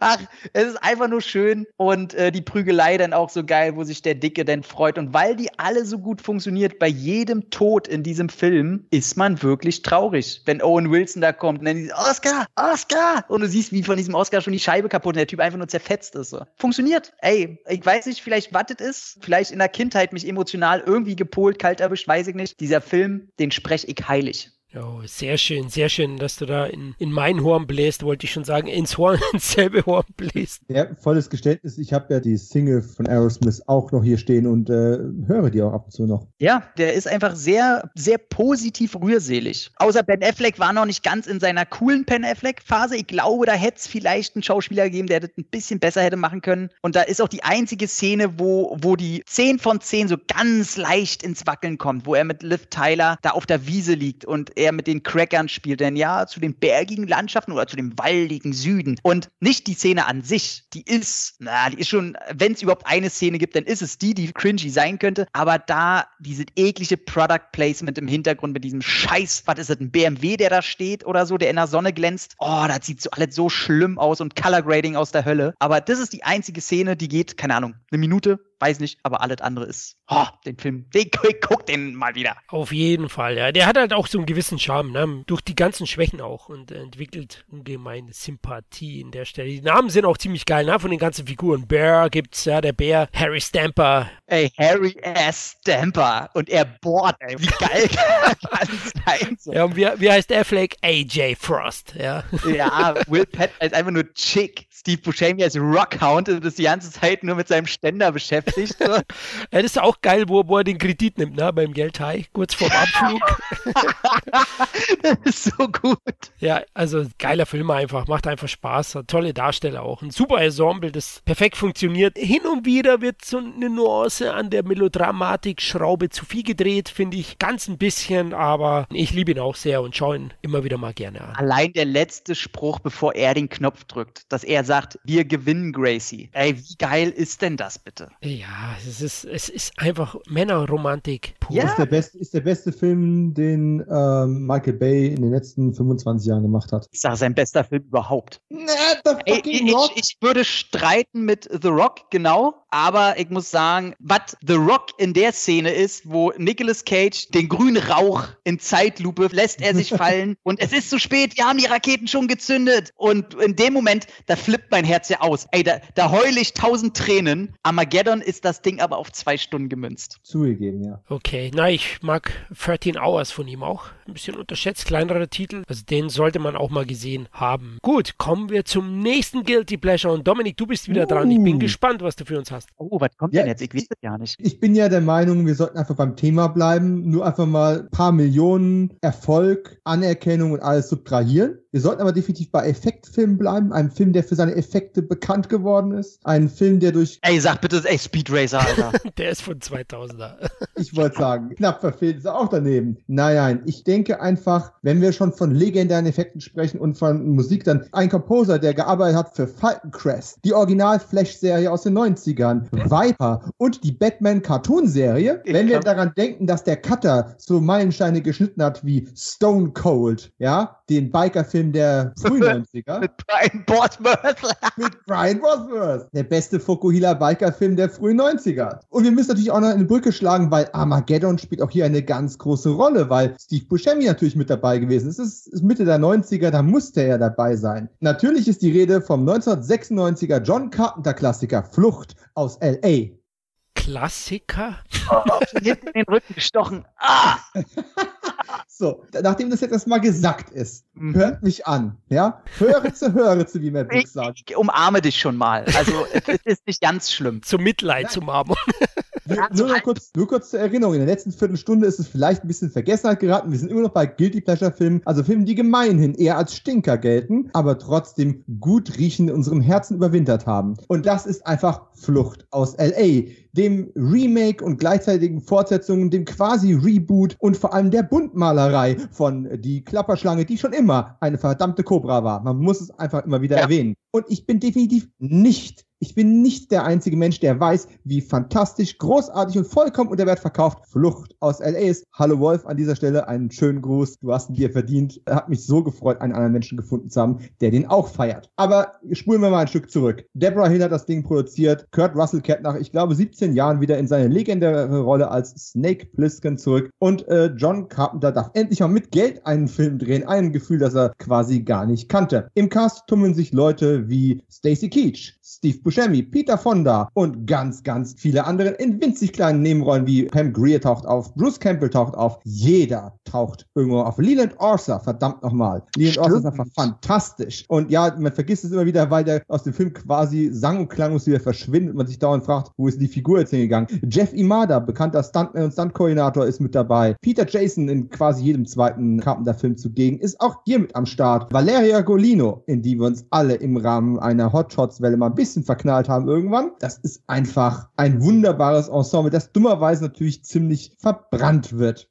Aber einmal zurück. Nachdem also in die Klapperschlange Snake Plissken, Ex-Elite-Soldat, nach New York gebracht wurde, um den Präsidenten aus der Enklave herauszuholen und gegen Banden zu kämpfen, die sich ihm in den Weg stellen, haben wir hier natürlich einen vollkommen neuen Plot, in dem wir Snake Plissken nach Los Angeles bringen, das inzwischen eine Enklave ist, um die Tochter des Präsidenten zu retten. Das Ganze ist nicht neu, das ist abgelutscht wie nur irgendwas, aber es interessiert kein Schwein. Ich finde diesen Film oder fand diesen Film in Phasen sogar besser als das Original. Ja, Sakrileg Kritik, wenn jetzt viele brüllen, denn Klapperschlange ist doch ein Kultfilm und das hier ist Käse mit schlechten CGI-Effekten, die damals schon billig aussahen. Das ist natürlich richtig. Aber ob es nun ein Gerücht ist, dass Carpenter das Budget, das für Effekte vorgesehen war, genommen und unter seinen Freunden aufgeteilt hat, weil sie sonst unsere Scheiße bezahlt hat und es einmal wieder gut machen wollte. Ob das nur ein Gerücht ist oder der Wahrheit entspricht. Wolf, ich hoffe, es ist wahr. Wenn nicht, ist es eine wunderbare Geschichte. Dann muss man einfach sagen, da ist doch einfach das Herz am rechten Fleck. Kurt Russell ist endlich im richtigen Alter, um dieser Rolle noch mehr Profil zu verleihen. Trotzdem sieht er gleichzeitig aus, als wäre er keinen Tag älter geworden in fast zwei Dekaden. Mhm. Die Spezialeffekte sind zwar kacke und auf Videospielniveau, aber jucken kein Mensch. Das ist einfach nur bunt, das ist übertrieben. Das ist wie Big Trouble in Little China auf Speed und als hätte man einen Cartoonfilm daraus gemacht. Der Film nimmt sich nie ernst, außer die Topografie von Los Angeles, die ziemlich genau getroffen worden ist. Ansonsten meandert Snake Plissken einfach nur von einer Sequenz zur nächsten. In jeder Sequenz gibt es neue Gaststars und am Ende der Sequenz spielen die keine Rolle mehr und er geht zum nächsten Level über. Das ist so straightforward, dass man auch hier, ich wiederhole, was ich vorhin bei Showgirls postuliert habe, man quasi quasi sehen kann, wie John Carpenter Kette rauchend am Rand des Sets sitzt und denkt, Mensch, ist das geil, Filme zu machen für ein Studio, wenn man mal Schotter auf der Bank hat diese Spielfreude sieht man, der Score ist meiner Meinung nach noch mal eine ganze Ecke runder, verspielter und experimenteller als vom ersten Film. Das Originalthema ist natürlich beibehalten worden und vor allem ist Plisken noch mal eine Ecke knurriger und das Ende des Films ist quasi eins meiner Lieblingsfilmenden aller Zeiten. Ja, es ist auch nur eine Variante von der Klapperschlange, aber was für eine famose Variante. Immer wenn ich mal schlechte Laune habe, gucke ich einfach auf YouTube die letzten fünf Minuten von Flucht aus LA an und dann fühle ich mich automatisch wieder besser. Was soll man noch alles sagen? Sagen, ach so, Michelle Forbes habe ich vergessen. Kleine Nebenrolle, aber die sehe ich auch immer wieder gerne. Es ist einfach ein rundes Ding, was total nicht rund ist. Also es ist eine Kopie mit Malen nach Zahlen. Das kommt vom Reißbrett runter, aber es ist trotzdem mehr als die Summe seiner Teile. Da sind auch so schöne Filmemacher-Dinge drin, wie zum Beispiel eben, dass du Peter Fonda als Surfer einsetzt. Der trägt nichts zur Story bei. Die Surfsequenz ist lächerlich und immer noch besser als die von Diana Day. Scheiß James Bond. Und trotzdem macht es irgendwie Sinn. Valeria Golino spielt spielt wieder mal das hübsche Mädchen, das sich alle verlieben und die dann einfach weggeballert wird. Uh, Spoiler-Alarm. Vergesse ich jedes Mal, wenn ich den Film ein paar Jahre nicht gesehen habe, guck den wieder und denke ich, oh, Kacke. Ja, Stacy Keach, großer Sympathieträger. Wer dachte, Lee Van Cleef könnte man äh, einfach nicht ersetzen? Doch kann man. Jeder ist für sich geil, auf seine eigene Art. Pam Greer im, im Endeffekt eine Art Transgender-Rolle, wenn du so willst. Äh, Bruce Campbell unter Make-up nicht mal zu erkennen. Dieser Film ist einfach auch wieder mal nur ein großer Mittelfinger in Richtung Los Angeles und macht dabei dabei auch noch Spaß. Aber erwartet halt einfach keinen ernsthaften Film. Keinen Film, der versucht, irgendwas auszusagen oder was zu bewegen. Das ist einfach nur Spaß. Und den habe ich jedes Mal wieder. Ja, da würde ich, würde ich sogar einstimmen. Also ich mag den auch sehr, Flucht aus LA. Ich habe mir sogar das Mediabook geleistet. Tatsächlich, weil ich den vorher nicht auf Scheibe hatte und ich war auch scharf aufs Booklet. Das ist ganz unterhaltsam geschrieben mit einigen Infos. Budget war wahnsinnig hoch. Ne? Du hast es ja gesagt, ob John Carpenter hatte nie mehr zur Verfügung, 50 Millionen Dollar. Ja. Zehn allein hat Russell eingestrichen, zu der Zeit ja ein Superstar, kann man sagen, A-Liga. Später noch mehr bekommen für Soldier, den hatten wir auch mal irgendwo vorgestellt. Da hat er, glaube ich, sogar 20 eingestrichen. Ja, aber der hat echt tolle Momente. Du hast gesagt, das zynische Ende ist super, die Gastauftritte, Bruce Campbell, äh, Schönheitschirurg. Ne? In Hollywood spielt das Ganze ist funktioniert nämlich auch als, als Seitenhieb auf Hollywood. Eine kleine Satire mit drin. Ja, im Prinzip ähnlich auch wieder wie Showgirls. Ne? Ja. Es wird einfach sehr viel dieses ganze Showbiz, ein Spiegel vorgehalten. Und, und ich meine, die Rolle ist halt der, der Chefchirurg von Beverly Hills, wo Leute in Kaputt durch die Gegend rennen, um Menschen einzufangen als Ersatzteillager. Da könntest du einen ganzen Film draus machen. Und das ist hier einfach nur so eine Wegwerfsequenz, die nach fünf Minuten auch wieder vorbei ist. Ja, das, das wollte ich auch sagen. Das ist vielleicht so eine kleine Schwäche. Der ist ein bisschen zu vollgepackt teilweise. Ich finde ihn auch etwas zu kurz. Also ich hätte ihn gern noch, noch ein bisschen länger gesehen. Ist er ja ja gar nicht so von der Laufzeit, aber wie du gerade sagst, es wird halt viel so nebenher angesprochen. Es gibt kleine Gags, auch das mit dem Surfen. Ja, ist beschissen animiert, hab trotzdem auch grinsen müssen. Russell ist halt in der Rolle super. Stacy Keach. Ich mag sogar das Basketballspiel. Der letzte Shot, Florian, wenn ich dir da gerade ins Wort fallen darf. Das ist das, was ich vorhin meine, mit so, mit so Kleinigkeiten. Immer, überall, wo die Spezialeffekte versagen, gewinnt einfach das wahre Leben. Wenn du, wenn du siehst, wie dieser Shot aufgebaut ist, wo er quasi merkt, er hat die Zeit nicht mehr, um nochmal über diesen Platz zu rennen und diesen Basketball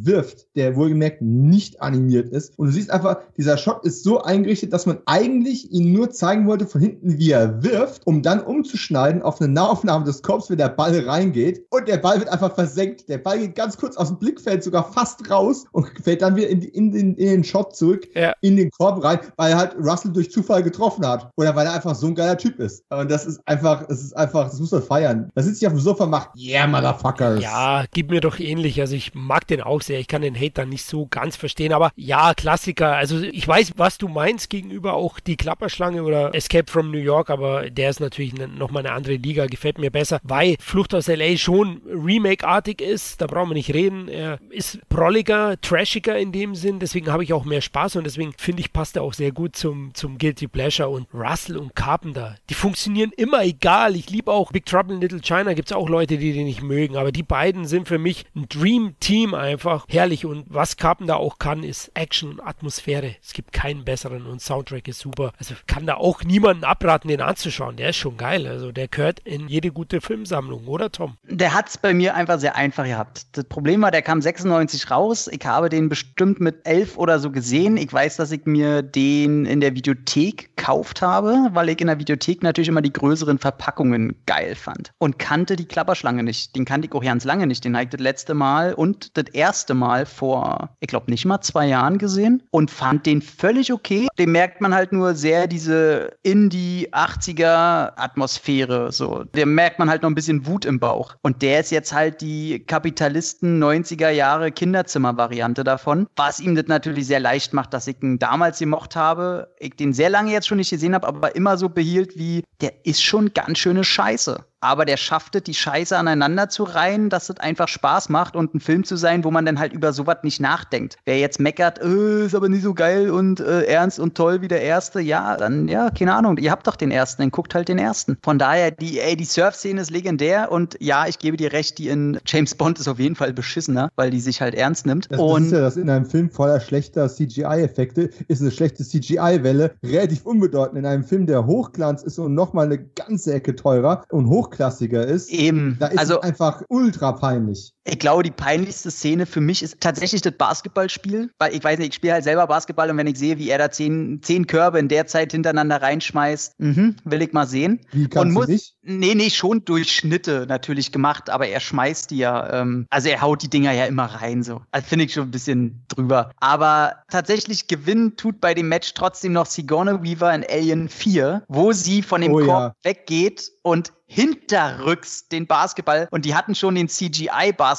alles fertig, der dann da reinknallen soll und sie hat das Ding versenkt und bis heute ist der Regisseur und Produzent und alle sehr dankbar dafür, dass alle am Set vier Sekunden gewartet haben, bis die ausgeflippt sind und sie diesen Shot nehmen konnten. Von daher nur zweiter Platz, aber trotzdem okay und die peinlichste Szene ist für mich eigentlich, wenn er ganz am Anfang mit seinem Mini-Ein-Mann-U-Boot Ja, unter Wasser. da durch unter Wasser und er, er schwimmt da durch die Universal Studios, durch die allen und kommt da nicht noch der, der weiße Hai, die Animation vom Oh ja. weißen Hai da? Das ist für mich, da sag ich schon, ey, wäre der Film die Comic-Musical-Nummer von dem Film, dann hätte ich sie gefeiert, aber hier seid ihr jetzt drüber. Und auch dieses ganze Gender-Ding hier von Pam Greer, das fand ich auch so ein bisschen drüber. So als wenn sie sich nicht ganz entscheiden konnten, ob die Figur doch eher ein bisschen zum Lachen ist oder nicht. Aber trotzdem, ey, ich will es gar nicht alles schlecht machen. Ich finde auch schön, dass Steve Buscemi's Rolle bei IMDb nicht einfach nur Eddie heißt, sondern Map to the Stars Eddie. Sehr schön. Und natürlich ganz zum Schluss, ne, willkommen in der Steinzeit. Pack, mochte ich auch. Das ist ein unterhaltsamer Film. Wer mit Kinderzimmerunterhaltung was anfangen kann, wo alles scheiße ist und man das feiert, dann ist das Ding äh, eine runde Nummer. Allein Peter Fonda, ey, als, ey, natürlich so, so mega Typegun, der heißt auch noch Pipeline. Mag ich. Kann ich total mit connecten, finde ich auch gut. Ist ein scheiß Film, brauchen wir uns, ey, der ist kacke, aber der ist geil. Aber ich kann es verstehen, dass viele von dem zu Beginn enttäuscht waren. War ich nämlich auch. Ich bin auch ins Ja. Kino 96, 97 und ich war auch maßlos enttäuscht, weil ich habe halt eben sowas wie Klapperschlange, na diese klassischen Düsterstoffe von von Carpenter Ja. erwartet und da ist er halt ganz anders. Ja. Und du hast recht, diese Unterwasserszene, die ist mir auch sehr negativ aufgefallen. Also von effekttechnisch, wie es umgesetzt wird. Es kam mir vor wie nackte Kanone 4. Genau, richtig, komplett. Ja, aber für mich ist tatsächlich auch eine Frage der Perspektive, weil letztendlich ich bin 1980 geboren. Das heißt, bis ich im richtigen Alter war, um Carpenter-Filme im Kino zu sehen. Ja, was lief denn da? Jagd auf einen Unsichtbaren und nicht die Klapperschlange. Weißt du, was ich meine? Ich würde fast Ja, darauf wetten, also ohne es beschwören zu können, würde ich darauf wetten, dass ich Flucht aus L.A. vor Escape from New York gesehen habe. Ähnlich wie Mhm. Tom. Das andere ist halt ein richtig ernster Film. Das hier ist eine Satire. Das ist ein Genrewechsel, der nicht so offensichtlich ist auf den ersten Blick. Und trotz alledem frage ich mich die ganze Zeit, was würden sie jetzt tun, wenn sie Escape from Earth machen würden? Den lange postulierten dritten Teil mit Kurt Russell und äh, John Carpenter, wenn sie ins Weltall gehen. glaube ich nicht. Das müsste schon so was wie Lockout mit äh, Guy Pierce sein. Ich glaube nicht, dass die das noch überdrehter machen. Also kommt darauf an, wo sie mit dem Franchise am Ende des Tages hinwollen. Entweder wieder ernst oder wollen sie sagen, okay, wir machen hier einen auf Machete und drehen völlig frei. Aber nee, die sollen das mal so stehen lassen. Ich würde sagen, ich glaube nicht, dass der noch kommt. Dafür ist jetzt Nee. Carpenter wirklich zu lange zu ruhig gewesen. Aber ja, es ist ein schönes Gedankenspiel. Ich finde es interessant, also ich denke, Carpenter war ähnlich wie bei Höfen bei Showgirls, hat sich die Hände gerieben. Wenn die wissen, was ich hier vorhabe. Auf jeden.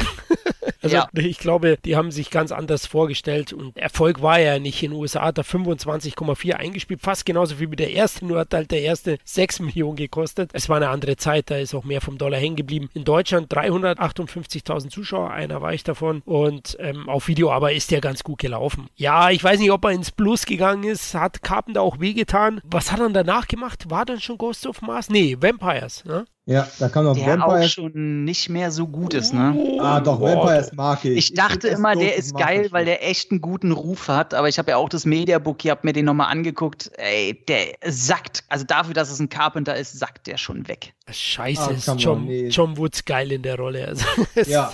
James. Äh, James Woods, ja. Ja, der, und der ist es auch. Ja, das wäre jetzt ein anderes Thema. Ich finde ja. auch den Griffith als, als Vampir. Ich mag den. Thomas Ian Griffiths ist einfach. Warum hat er nicht gegen James Woods irgendwie einen Karatekampf hingelegt? Das ist das einzige Verbrechen dieses Films. Weil James Woods so cool ist, dass selbst wenn der keinen Karate kann, ihm den Arsch aufgerissen hätte. Mag ja sein, habe ich jetzt trotzdem gerne gesehen und du weißt warum. Du hast Griffiths oft genug kicken sehen. Ja, klar, ey. Griffiths, ich kaufe mir die billigsten Filme, nur weil er da mitspielt. Tito, ja. okay, auch nicht schlecht. Timecop ja. 2.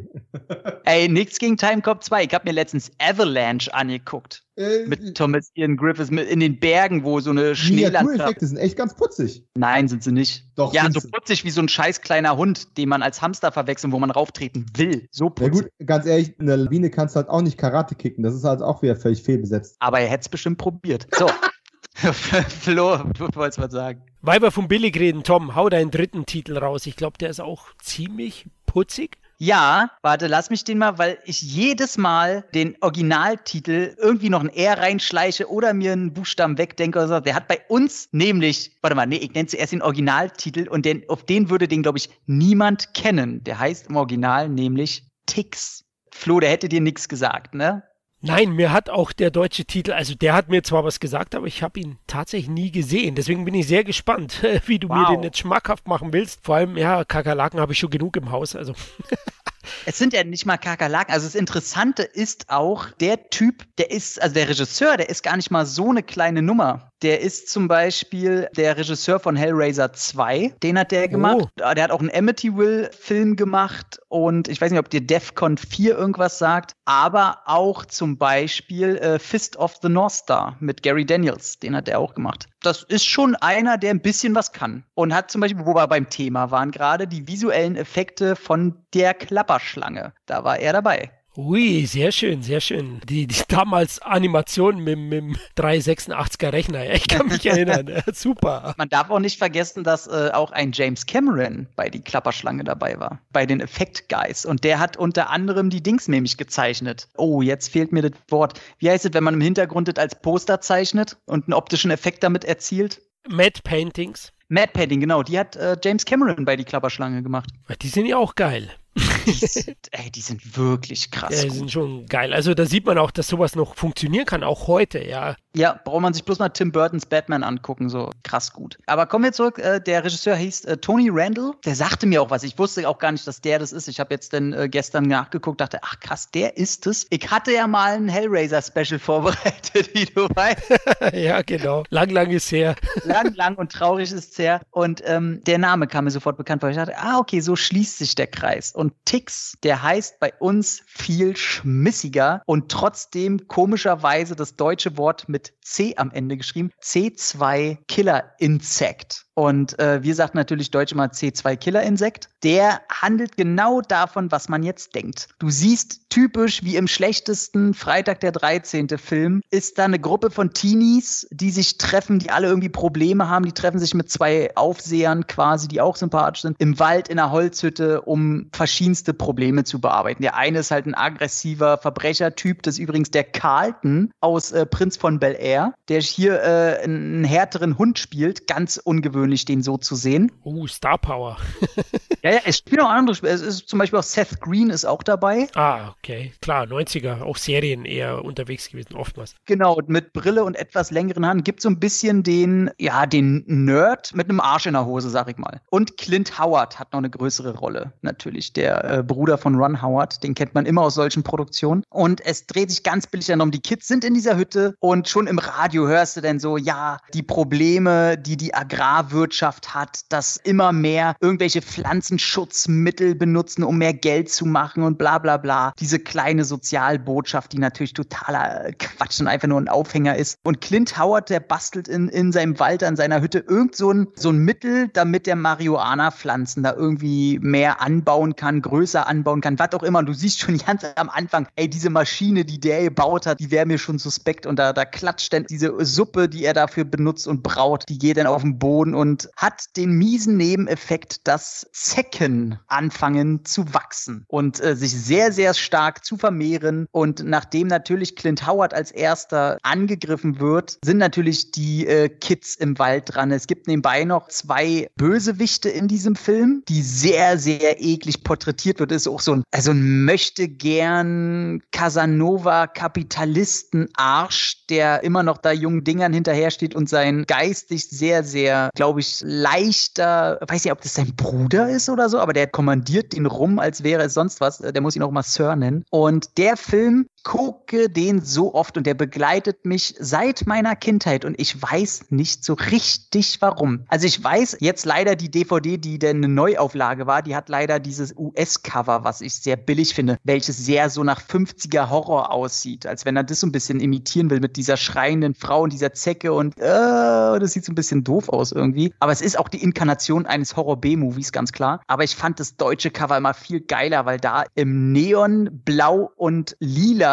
Licht im dünstenden Nebel einfach frontal das Königsvieh vom Ende abgebildet war. Was denn schon so groß ist wie, weiß ich nicht, so, so, so, ein, so ein Schaf oder so oder so ein richtig großer Hund oder sowas. Und die normalen Viecher aus dem Film, die sind halt so groß wie, wie Vogelspinnen, ungefähr ein bisschen größer als Vogelspinnen, sag ich mal, die da in Massen auftauchen. Und ich gucke den Film und ich finde den immer so mittelmäßig positiv. Aber trotzdem gucke ich den so oft. Also der, da muss irgendwas, ich gucke den einmal im Jahr und irgendwas muss der ja haben. Und ich habe den jetzt nochmal geguckt und ich weiß auch, was es ist. Es ist einer der ganz, ganz wenigen Filme, bei denen ich nichts essen kann. Also ich habe mich da gar nicht so, auch im Realen brauche es schon was, dass ich Sachen wirklich eklig finde. Weil ich auch, weiß nicht, ich habe schon in vielen Jobs gearbeitet, wo halt Körperflüssigkeiten oder so, wo man sich dran gewöhnt, mit so Sachen zu tun zu haben. Aber der Film, der schraubt so richtig nach oben. Also der ist nicht glücklich, wenn der alle zwei Minuten mal so eine richtig eklige, schlabbrige Scheiße zeigen kann. Eiterbeutel, die irgendwie pulsieren, Füße, die auf diese Insekten treten, die dann ganz eklig unter diesem Fuß zersabbern und man nochmal mit der Kamera draufhält. Und wenn du gebissen wurdest von den Viehen, ähm, das Gesicht eitert und eklig ist und Dinge aufplatzen und die Dinger kommen ja in Massen. Das Ende ist ungefähr genau dasselbe Ende wie in Arachnophobia, wo auf einmal äh, Jeff Daniels die Tür aufmacht und die sich in Hunderten von der Decke baumeln und auf einmal aus allen Ecken diese Viecher kommen. Und das ist so ziemlich dasselbe, nur in dieser Holzhütte. Ey, und das ist so eklig, Mann. Das ist so eklig. Echt, denn hast du auch eine Obduktion ähm, einmal da, da, weil so ein Hund stirbt, der natürlich, bevor er stirbt, noch spastisch sekundenlang rumzappelt wackelt und man den Bauch sieht, wie sich drin ganz viel bewegt und der zuerst nach innen gerissen wird und dann nach außen platzt und eklig und dann sind die da bei der Tierärztin oder sowas. Sie meinte, das kenne ich ja noch gar nicht und die will Blut abnehmen und sagt, da ist gar kein Blut mehr drin. Dann findet sie Blut und diese Zecke da drin saugt immer wieder das Blut von dieser Spritz immer wieder rein in den Körper. Und sie, was ist das denn? Warum ist das Blut immer wieder rein? Und dann kommt dieses Vieh da rausgeknallt und rennt auf dem Flur rum und äh, da sieht man auch, dass der Regisseur aus der Effektecke kommt, weil man sieht ganz klar, dass das ein Film ist, der nicht so viel Budget hatte, aber die ganzen Effekte, auch wenn die Viecher rumlaufen und rumrennen, das sieht nicht scheiße aus. Der hat auch immer wieder Effektshots, die man von einem Film dieser Klasse nicht erwartet. Das ist auch komplett alles handgemacht. Du hast nicht einmal CGI oder sowas drin. Ich 93, da hätte man vielleicht schon mal billig irgendwas nutzen können. Macht der nicht einmal. Alles handgemacht, alles eklig und das Vieh am Ende denn auch so, das ist vor Schlabber, Sabber, Glitscher, Schleim kaum noch zu erkennen irgendwo. Der ist von Brian Usner, glaube ich, mitproduziert. Das erklärt denn vieles. Äh, hier Reanimator und so weiter. Und da sieht man auch die ganze Herkunft. Und da hat einfach einer Bock. Der Film geht nicht mal 90 Minuten, den hast du in 80 Minuten, ist der runter. Mich wundert, dass die äh, Neuauflage und so von United Video, von denen ich mich immer ferngehalten hatte, weil du wusstest immer, wenn United Video draufsteht, dass die Dinger geschnitten sind. Die haben immer die Kaufhausversion von allen Filmen so gemacht. Und ich hatte Angst, weil ich habe mir den mal geholt zu einer Zeit, als der noch keine Neuauflage und so hatte, als der noch relativ selten auf dem DVD-Markt. Habe ich mich gefreut, ach, United Video, ach, scheiß auf, holst du den, hatte irgendwie drei Euro nur bezahlt. So, Hauptsache, ich habe den irgendwie zu Hause. Einer, ich glaube, der fünf Käufe, wo ich es in Kauf genommen hätte, wenn der geschnitten gewesen wäre. Ist er aber nicht. Und steht dann auch nochmal ganz, ganz klein drauf. Hatte ich gar nicht gesehen gehabt. Irgendwo hinten, ganz unten. Und jede Auflage davon ist aber geschnitten und ab 16. Und das ist schon, ich hätte den Film, vor allen Dingen damals sowieso nicht, nicht ab 16 durchgewunken, weil der einfach so eklig ist. Und der ist schon, also für Leute, die mal wieder so was, so einen kleinen, dreckigen Reißer in Verbindung vielleicht auch mit Tierhorror und Zecken kommen ja auch nicht alle, alle Zeit vor. Und ich habe ja so eine, sowieso so eine Angst vor Zecken. Ich weiß nicht, ob es schon eine Phobie ist, aber ich denke schon. Ich setze mich auch generell nirgendwo auf eine Wiese oder so. Besonders nicht in so typischen Sommermonaten und wenn die Wiese denn noch so halbwegs irgendwie in so einem Waldstück drin ist oder so. Ich setze mich nie einfach so auf eine Wiese, weil ich einfach so eine Angst vor Zecken habe. Ich weiß nicht, woher das kommt, aber vielleicht befeuert der Film das natürlich noch zusätzlich. Und die Viecher, die sind schon, sehen halt aus wie Facehugger ohne Schwanz und ein bisschen kleiner und haben überall Krallen und dann schleimig und dann, äh, wenn sie die mal in der Hand haben und die mit allen Krallen probieren, irgendwie das noch zu greifen und zu beißen mit ihren Zangen, so,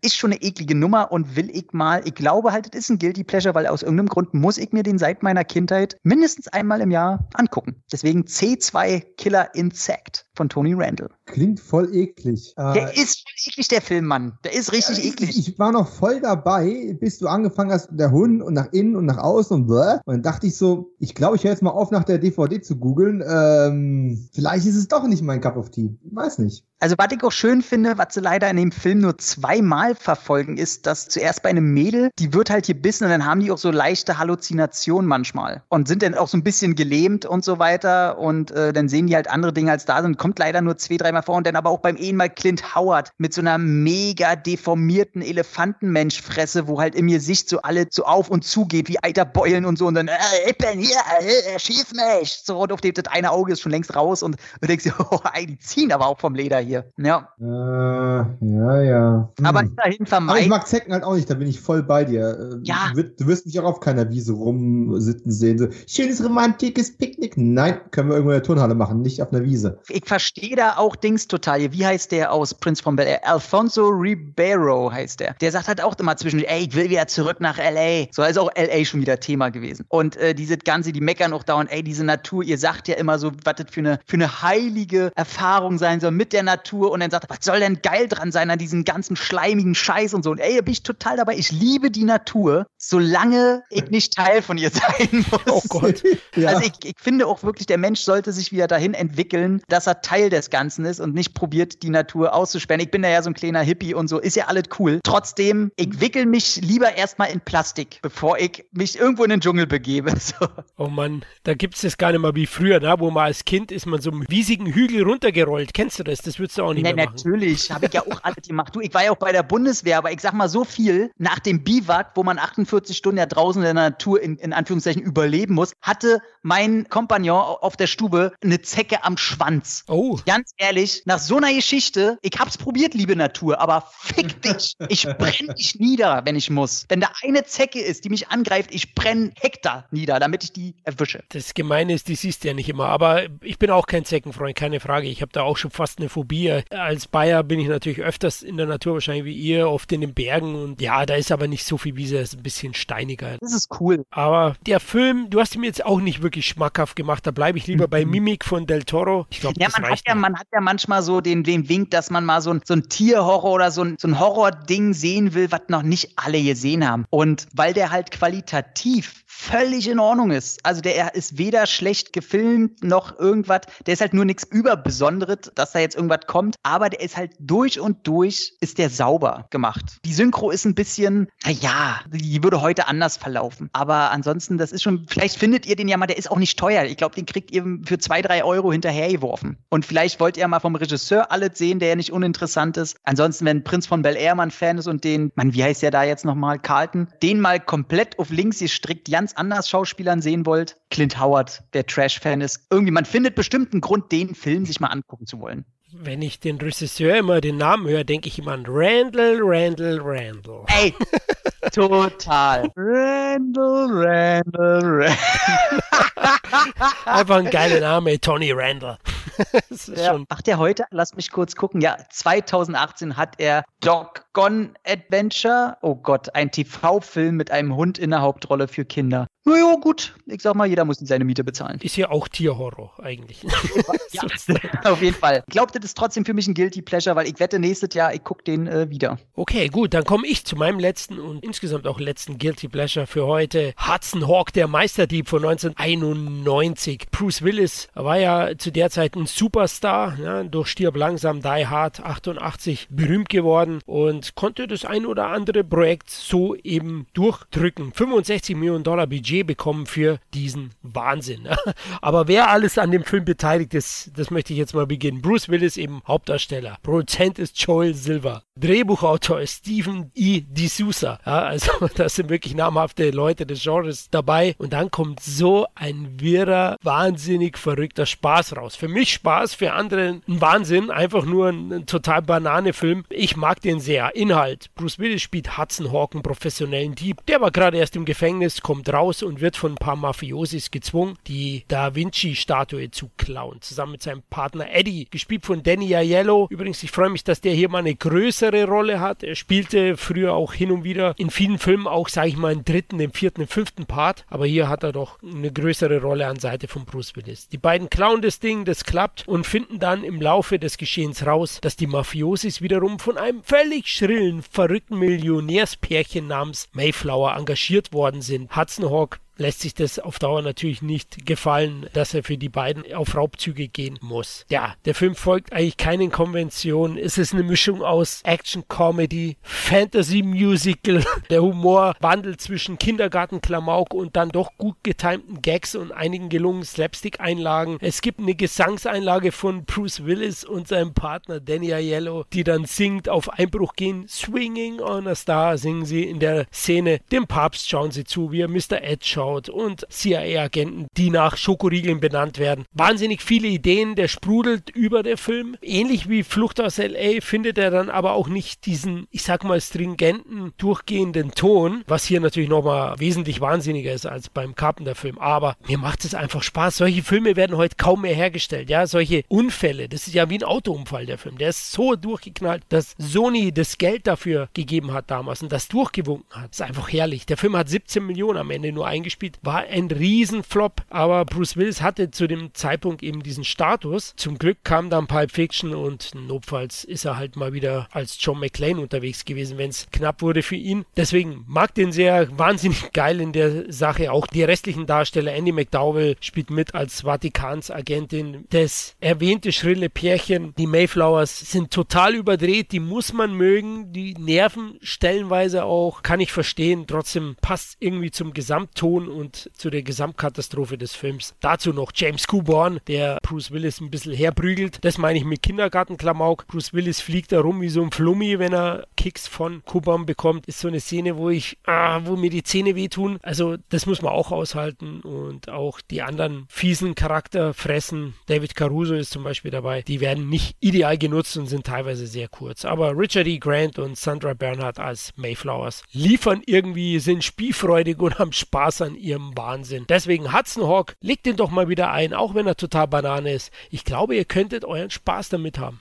Ja, was soll ich sagen? Also ich lege den regelmäßig neu ein und äh, ich könnte dir nicht mehr recht geben. Ich liebe den Film sehr. Es ist mein liebster Danny Aiello-Film. Es ist auch eine meiner Lieblingsfilmideen, dass die quasi ihre ganzen, ihre ganzen Heists zeitlich so takten, dass sie Songs unterbringen. Oh, wir brauchen einen Song mit, was ich, 3 Minuten ja. 30. Also nehmen wir mm, den Song, weil wir wissen genau, wie der Song geht. Wir brauchen keine Uhren, wir brauchen keinen Timer. Unsere tickende Uhr ist einfach Lieder zu singen. Das finde ich einfach eine total gaga, aber geile Idee. Caruso und seine Snickers-Bande, Butterfinger, KitKat, wie sie alle hießen. Ich finde das sogar allein schon so, wieso habt ihr euch nach Schokoriegeln benannt? Naja, wir haben das mit Krankheiten versucht, aber wenn du da Beulenpest gerufen wirst, das ist irgendwie auch scheiße. und wie du schon gesagt hast, ne, Richard E. Grant und äh, Sandra Bernhardt. Ich zitiere heute noch den dummen Satz, äh, wie es Frauchen, so ist Frauchen.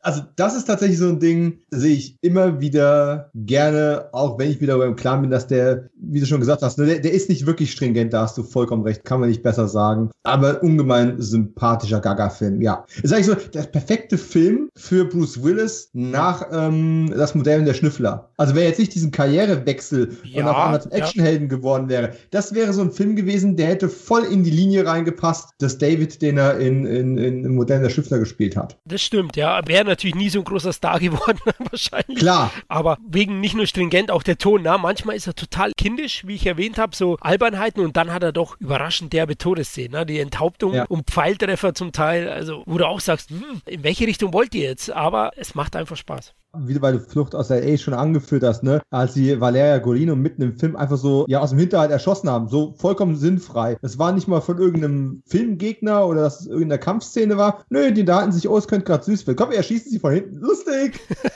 nee, ist es nicht.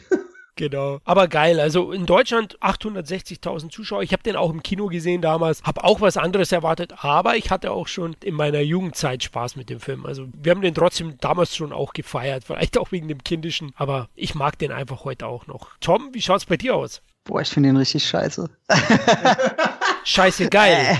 Äh, ich finde den so affig, ey, ich finde den so scheiße. Ich habe ihn zweimal probiert. Ich weiß, ich habe den einmal komplett gesehen, wo ich vielleicht 13, 14 war oder so und fand ihn da schon richtig kacke, weil ich da aber noch dachte, okay, ich guck jetzt einen Bruce Willis Film. Und dann habe ich den irgendwie nochmal vor fünf Jahren, nee, gar nicht so drei Jahre vielleicht, probiert nochmal zu gucken mit dem Wissen, dass der so, so ein ADHS-Kind in Filmform ist. Und hey, ich glaube nicht mal 20 Minuten habe ich es ausgehalten. Ich fand den so schlimm und habe gesagt, nee, das ist ein richtig, also ob der Film beschissen ist, muss ja jeder für sich erklären, aber das liegt an dem Humor, den man vielleicht selber hat und sehen will. Aber der Humor da drin, das war für mich alles so wie ein erwachsener Mann, der probiert, eine Kindersendung auf die Beine zu stellen, aber nicht die geringste Ahnung hat, wie heutzutage Kinderhumor funktioniert. Also so ungefähr, so nur noch Panne und peinlich und einen einzigen Spruch finde ich immer ganz witzig, wo er sagt, ey, das ist auf seinem Mist gewachsen. Ja, aber der benutzt keinen guten Dünger. So, äh, da muss ich schon ein bisschen grinsen. So, da habe ich gedacht, okay, wenn mehr von den Dingern kommt, dann bin ich wieder dabei. Aber das war dann irgendwie leider das Einzige, was ich geil fand. Und finde ihn richtig schlimm. Das ist so ein Film, das sträubt mich so. Ich will diesen Film nie wieder sehen. Ich finde den richtig, richtig kacke. Und der grenzt schon an, ich hasse diesen Film. Es macht aber Sinn. Also letzten Endes äh, besprechen wir ja immer noch Guilty Pleasures. Vergessen wir zwischendrin wegen ja. zu viel Harmonie manchmal. Wenn wir jetzt alle diese Filme alle gut finden würden, müsste man sich schon fragen, naja, ist es wirklich Guilty Pleasure, wenn den jeder mag?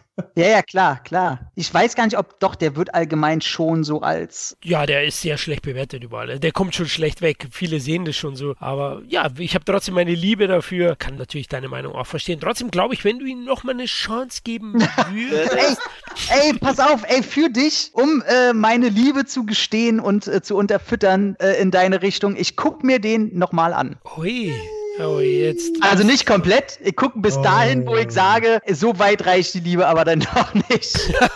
ich werde rot, Tom, ich werde rot. Oh, mein, was für eine Weil ich dich wie, wie die Anaconda hab ich dich umwickelt, mein Freund, und drück einfach nur zu. okay. Dann, dann, dann tu mir mal einen Gefallen und dir selbst natürlich auch und mach ein Double Feature mit Danny Aiello da draus. Und der zweite Film ist dann Mojave Moon mit Angelina Jolie. Oh, hab ich den jemals gesehen? Ich glaube nicht. Garantiert nicht. Der hat keiner gesehen. Das ist nicht, Art, wo sie Model ist, ne? Nein, nein, das ist so eine Art, nee, nee, das war äh, Gia. Äh, nee, das ist eine Art äh, Film-Noir-Ding irgendwo in der Wüste mit Daniel Aiello als Protagonist, was irgendwie vollkommen fehlbesetzt ist. Aber er reißt es irgendwie raus und Angelina war dann noch in dieser leicht pausbäckigen, aber umso zeigfreudigeren und sich selbstfindungs-Schauspielphase. Das ist ja immer viel hübscher, ne? Ja. Danny Aiello war ja nicht auch Partner von Jackie Chan im Protector, ne? Stimmt. Jetzt ah, muss ich mal überlegen, ob ich den gesehen ja. habe. Wie heißt der? Mojave Moon. Ach du Scheiße, das klingt ja wie, weiß ich nicht, wie eine schlechte Compilation von schlechten Romantik-Songs. Oh. Spotify. ich muss aber, bevor wir jetzt hier gleich äh, zusammenpacken, nochmal ganz kurz auf das zurückkommen, was du ganz am Anfang gefragt hast, wo ich keine vernünftige Antwort zu hatte. Exit Speed war das übrigens, den ich gemeint hatte mit Thompson, hier Lea Thompson. Exit Speed. Exit Speed, habe ich noch nie von gehört. Was ist denn mit los? Ich habe den Link am Anfang mal geschickt, guck's dir mal an. Guck ich mir auf jeden Fall an, versprochen. Mega und, geiler Trailer nebenbei. Und, und was auf meine Shortlist List gehört hätte. Glücklicherweise hat mich zwischendrin Patrick auf Twitter dran erinnert. Ich hätte es fast vergessen. Auf meiner Shortlist hätte auf jeden Fall sein müssen die unglaublich herausragende Michael Crichton-Adaption, die da heißt Kongo mit Laura Linney, Dylan Walsh und Tim Curry als Romolka. Bin ich, bin ich bei dir. Wer ist Kafka? oh, und Ernie Hudson, der, der vierte Ghostbuster, ganz vergessen. Aber die Sesamkuchen-Szene, oh, Oscar? Ey, ist so gut, ey. Oh, ich, ja. hatte, ich, ich, hatte den Roman gelesen. Der Roman ist wirklich ein ernsthafter, guter Roman. Der Film ist was völlig anderes. Hab aber ich auch, geil. Ja. Ich habe tatsächlich mit Kevin diskutiert gehabt, ob wir einer von uns beiden Kongo nimmt. Also wir hatten so, Echt? oh, ja, ja, der war, ja, Tim Curry, super als Affe da. Äh, nein, der spielt, spielt ja wen anders.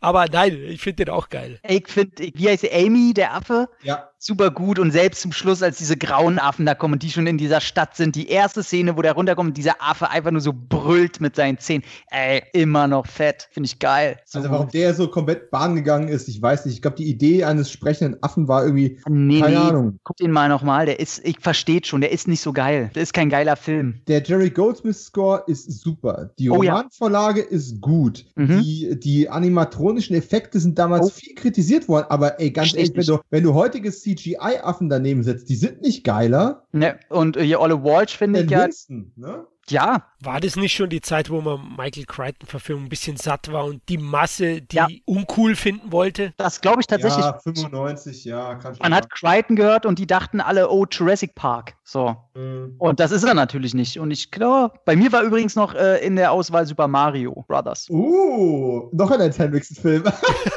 ja, genau. Weil ich den auch auf jeden Fall äh, wohliger gegenüberstehe als äh, sehr viele andere. Dito. Oh, ewig nicht gesehen. Äh, damals habe ich nur gesagt, was ist denn das?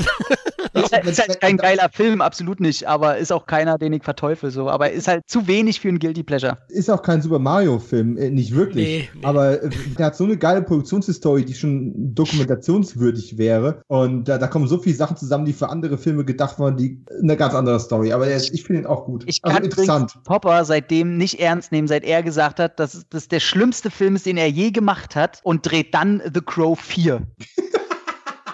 also wo The Crow 4 der Film schon scheiße ist, oh ja. aber er selber mit seiner Figur, diesem Scheißhaufen, einen güldenen Scheißhaufen Tempel baut. Mhm. Also eine Fresse, was der da vom Stapel lässt, mit einer Hingabe auch noch. Hier willst du diese Hure, diese, diese ewige Hure, die du immer zu ficken hast, heiraten, du Kind des Satans, du Arschloch. Und er hört nicht auf und er hört nicht auf.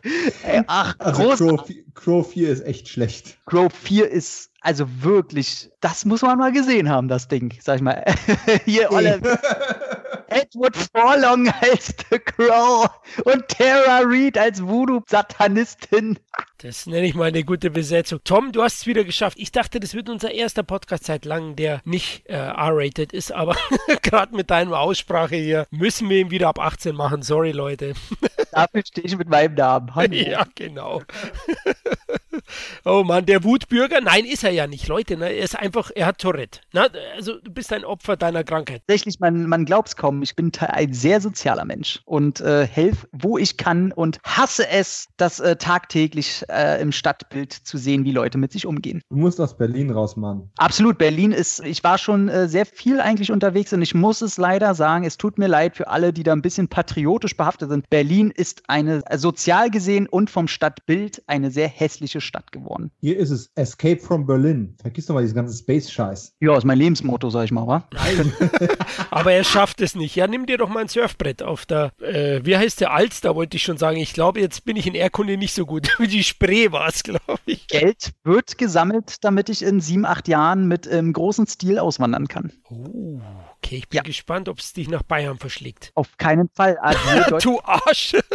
Deutschland. Hey, das ist zeckenfreie Zone, haben wir doch gerade gehört. ja. Zone ist erst, wenn ich wie der, wie heißt er, der Ex-Terminator in Teil 2 von Mario van Peebles in seinem Anzug und Flammenwerfer da durch war. Dann kann ich sagen, zeckenfrei. Da darf kein Grün mehr, es sei denn, ich sehe das durch eine wunderschöne Plexiglasscheibe. Uiuiui. Also du lebst dann praktisch wie im Blade Runner 2049, na, die, die Frau. Mhm, genau, die lebt ja auch hinterm, hinter so einem Glaskasten am Ende. Und die Natur ist simuliert. Keine Zecke, die beißt. Das macht schon alles Sinn. Ja. Ey, vielleicht ethnik einfach ein Virus, was alle Zecken und Mücken umbringt. Ich habe ja nicht mal was gegen Käfer oder so. Können auf mir rumkrabbeln. Das ist alles, ich rede ja sogar mit denen. Ich bin ja so, so mega eigentlich naturverbunden mit den Tieren, aber es gibt halt so Tiere, die verdienen, dass es die Hölle gibt. Und Zecken gehören dazu. Habe ich schon erzählt, dass es mittlerweile eine Flugzecke gibt? Ich will mich waschen.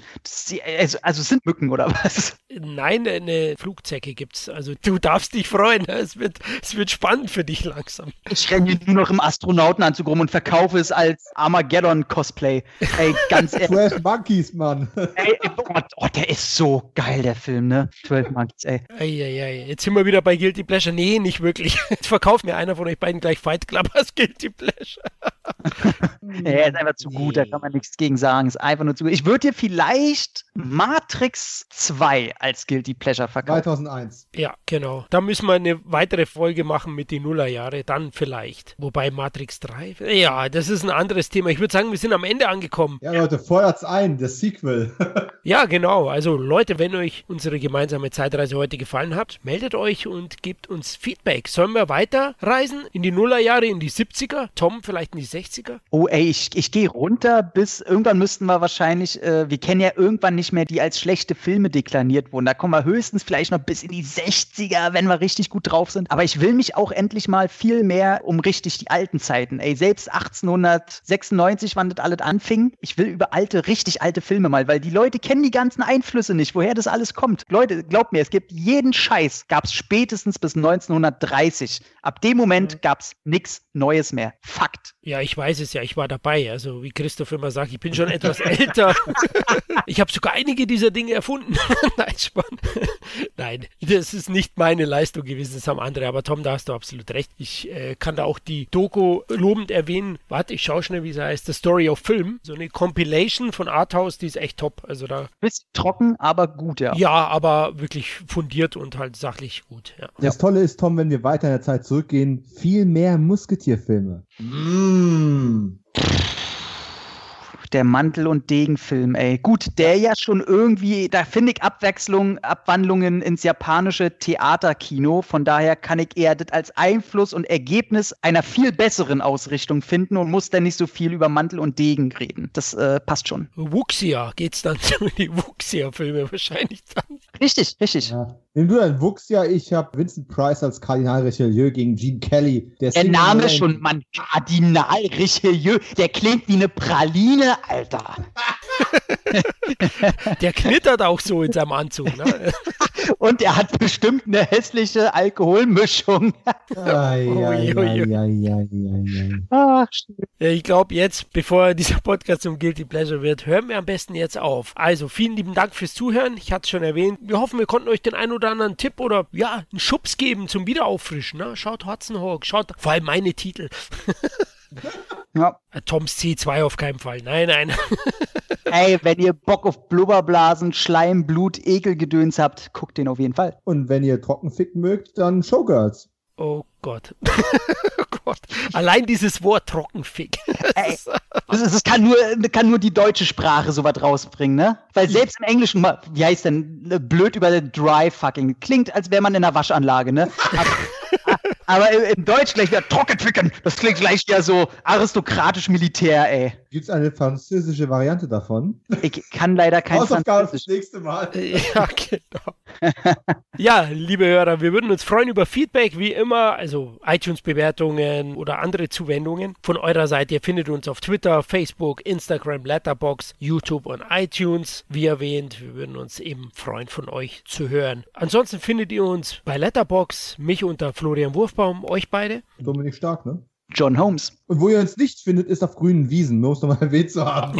ja, wird von Zicken in den Arsch gebissen. Ansonsten natürlich findet man uns auch, wir haben ja gesagt, ein bisschen Werbung noch am Anfang und am Ende. Ihr findet Dominik und mich auch in anderen eigenen Podcast-Projekten. Bei mir ist es der Bullet und Fist Podcast, den ihr eigentlich überall findet. Ansonsten bei Facebook natürlich auch, da kriegt ihr dann auch alle Verlinkungen. Wenn ihr Fragen habt, schreibt einfach der Bullet und Fist Podcast, der sich komplett nur um Action- und Martial Arts Filme drehen und vorderrangig auf jeden Fall die Filme Filme, die auf jeden Fall wenig Beachtung finden. Also wir werden jetzt, wenn wir Actionfilme und Kampfsport, da werden wir nicht Bloodsport 1 gleich, sondern eher Bloodsport 4 und Karate Tiger 7 und alle diese in Vergessenheit geratenen kleinen, oftmals wirklich beschissenen Filme, aber auch sehr viele Perlen und das ist mein Inhalt und der Dominik wird jetzt noch kurz seinen Wilhelm zu seinem Podcast erzählen. Ach, das ist ja schnell gemacht. Äh, Kino 90 Podcast arbeitet sich mehr oder weniger chronologisch mit kleinen Freiheiten links und rechts durch das komplette Kinoprogramm der 90er Jahre durch. Ab und zu kommt auch mal eine Videopremiere mit rein, aber im Großen und Ganzen schaue ich mir mit abwechslungsreichen Gästen einfach an, was ist damals gelaufen, äh, was ist unvergesslich, was ist vergessen und zwar zum Glück und ähm, was muss aus der Vergessenheit wieder rausgeholt werden. Und ja, Schritt für Schritt durch ein spannendes Jahrzehnt, das ich damals gar nicht spannend fand. Aber inzwischen ist es halt 30 Jahre her und da lohnt sich dann doch der eine oder andere audioarchäologische Blick zurück. Hoffe ich zumindest. Und äh, zu finden ist Kio90 auch überall auf allen Plattformen. Und ja, Twitter, Instagram, da mache ich noch ein bisschen wenig. Das sollte ich mir mal äh, angewöhnen. Und äh, natürlich auch auf Facebook. Ja, ich kann die euch nur empfehlen. Ich habe in beiden schon reingehört. Ihr bekommt die gewohnte CET-Qualität, wenn ich das sagen darf. Und habt da richtig viel Spaß. Und den CET könnt ihr auch noch auf Patreon unterstützen. Wir würden uns freuen, damit das ganze Projekt möglichst kostenneutral bleibt. Zur Belohnung gibt es da auch immer wieder die ein oder andere akustische Zugabe. Dann hoffentlich bis zum nächsten Mal. Macht's gut. Ciao. Randall, Randall, Randall. Mein Name ist Plesken. Sin Entertainment Talk, der Podcast des Entertainment Blogs. Mehr Fan Talk über Filme und Serien.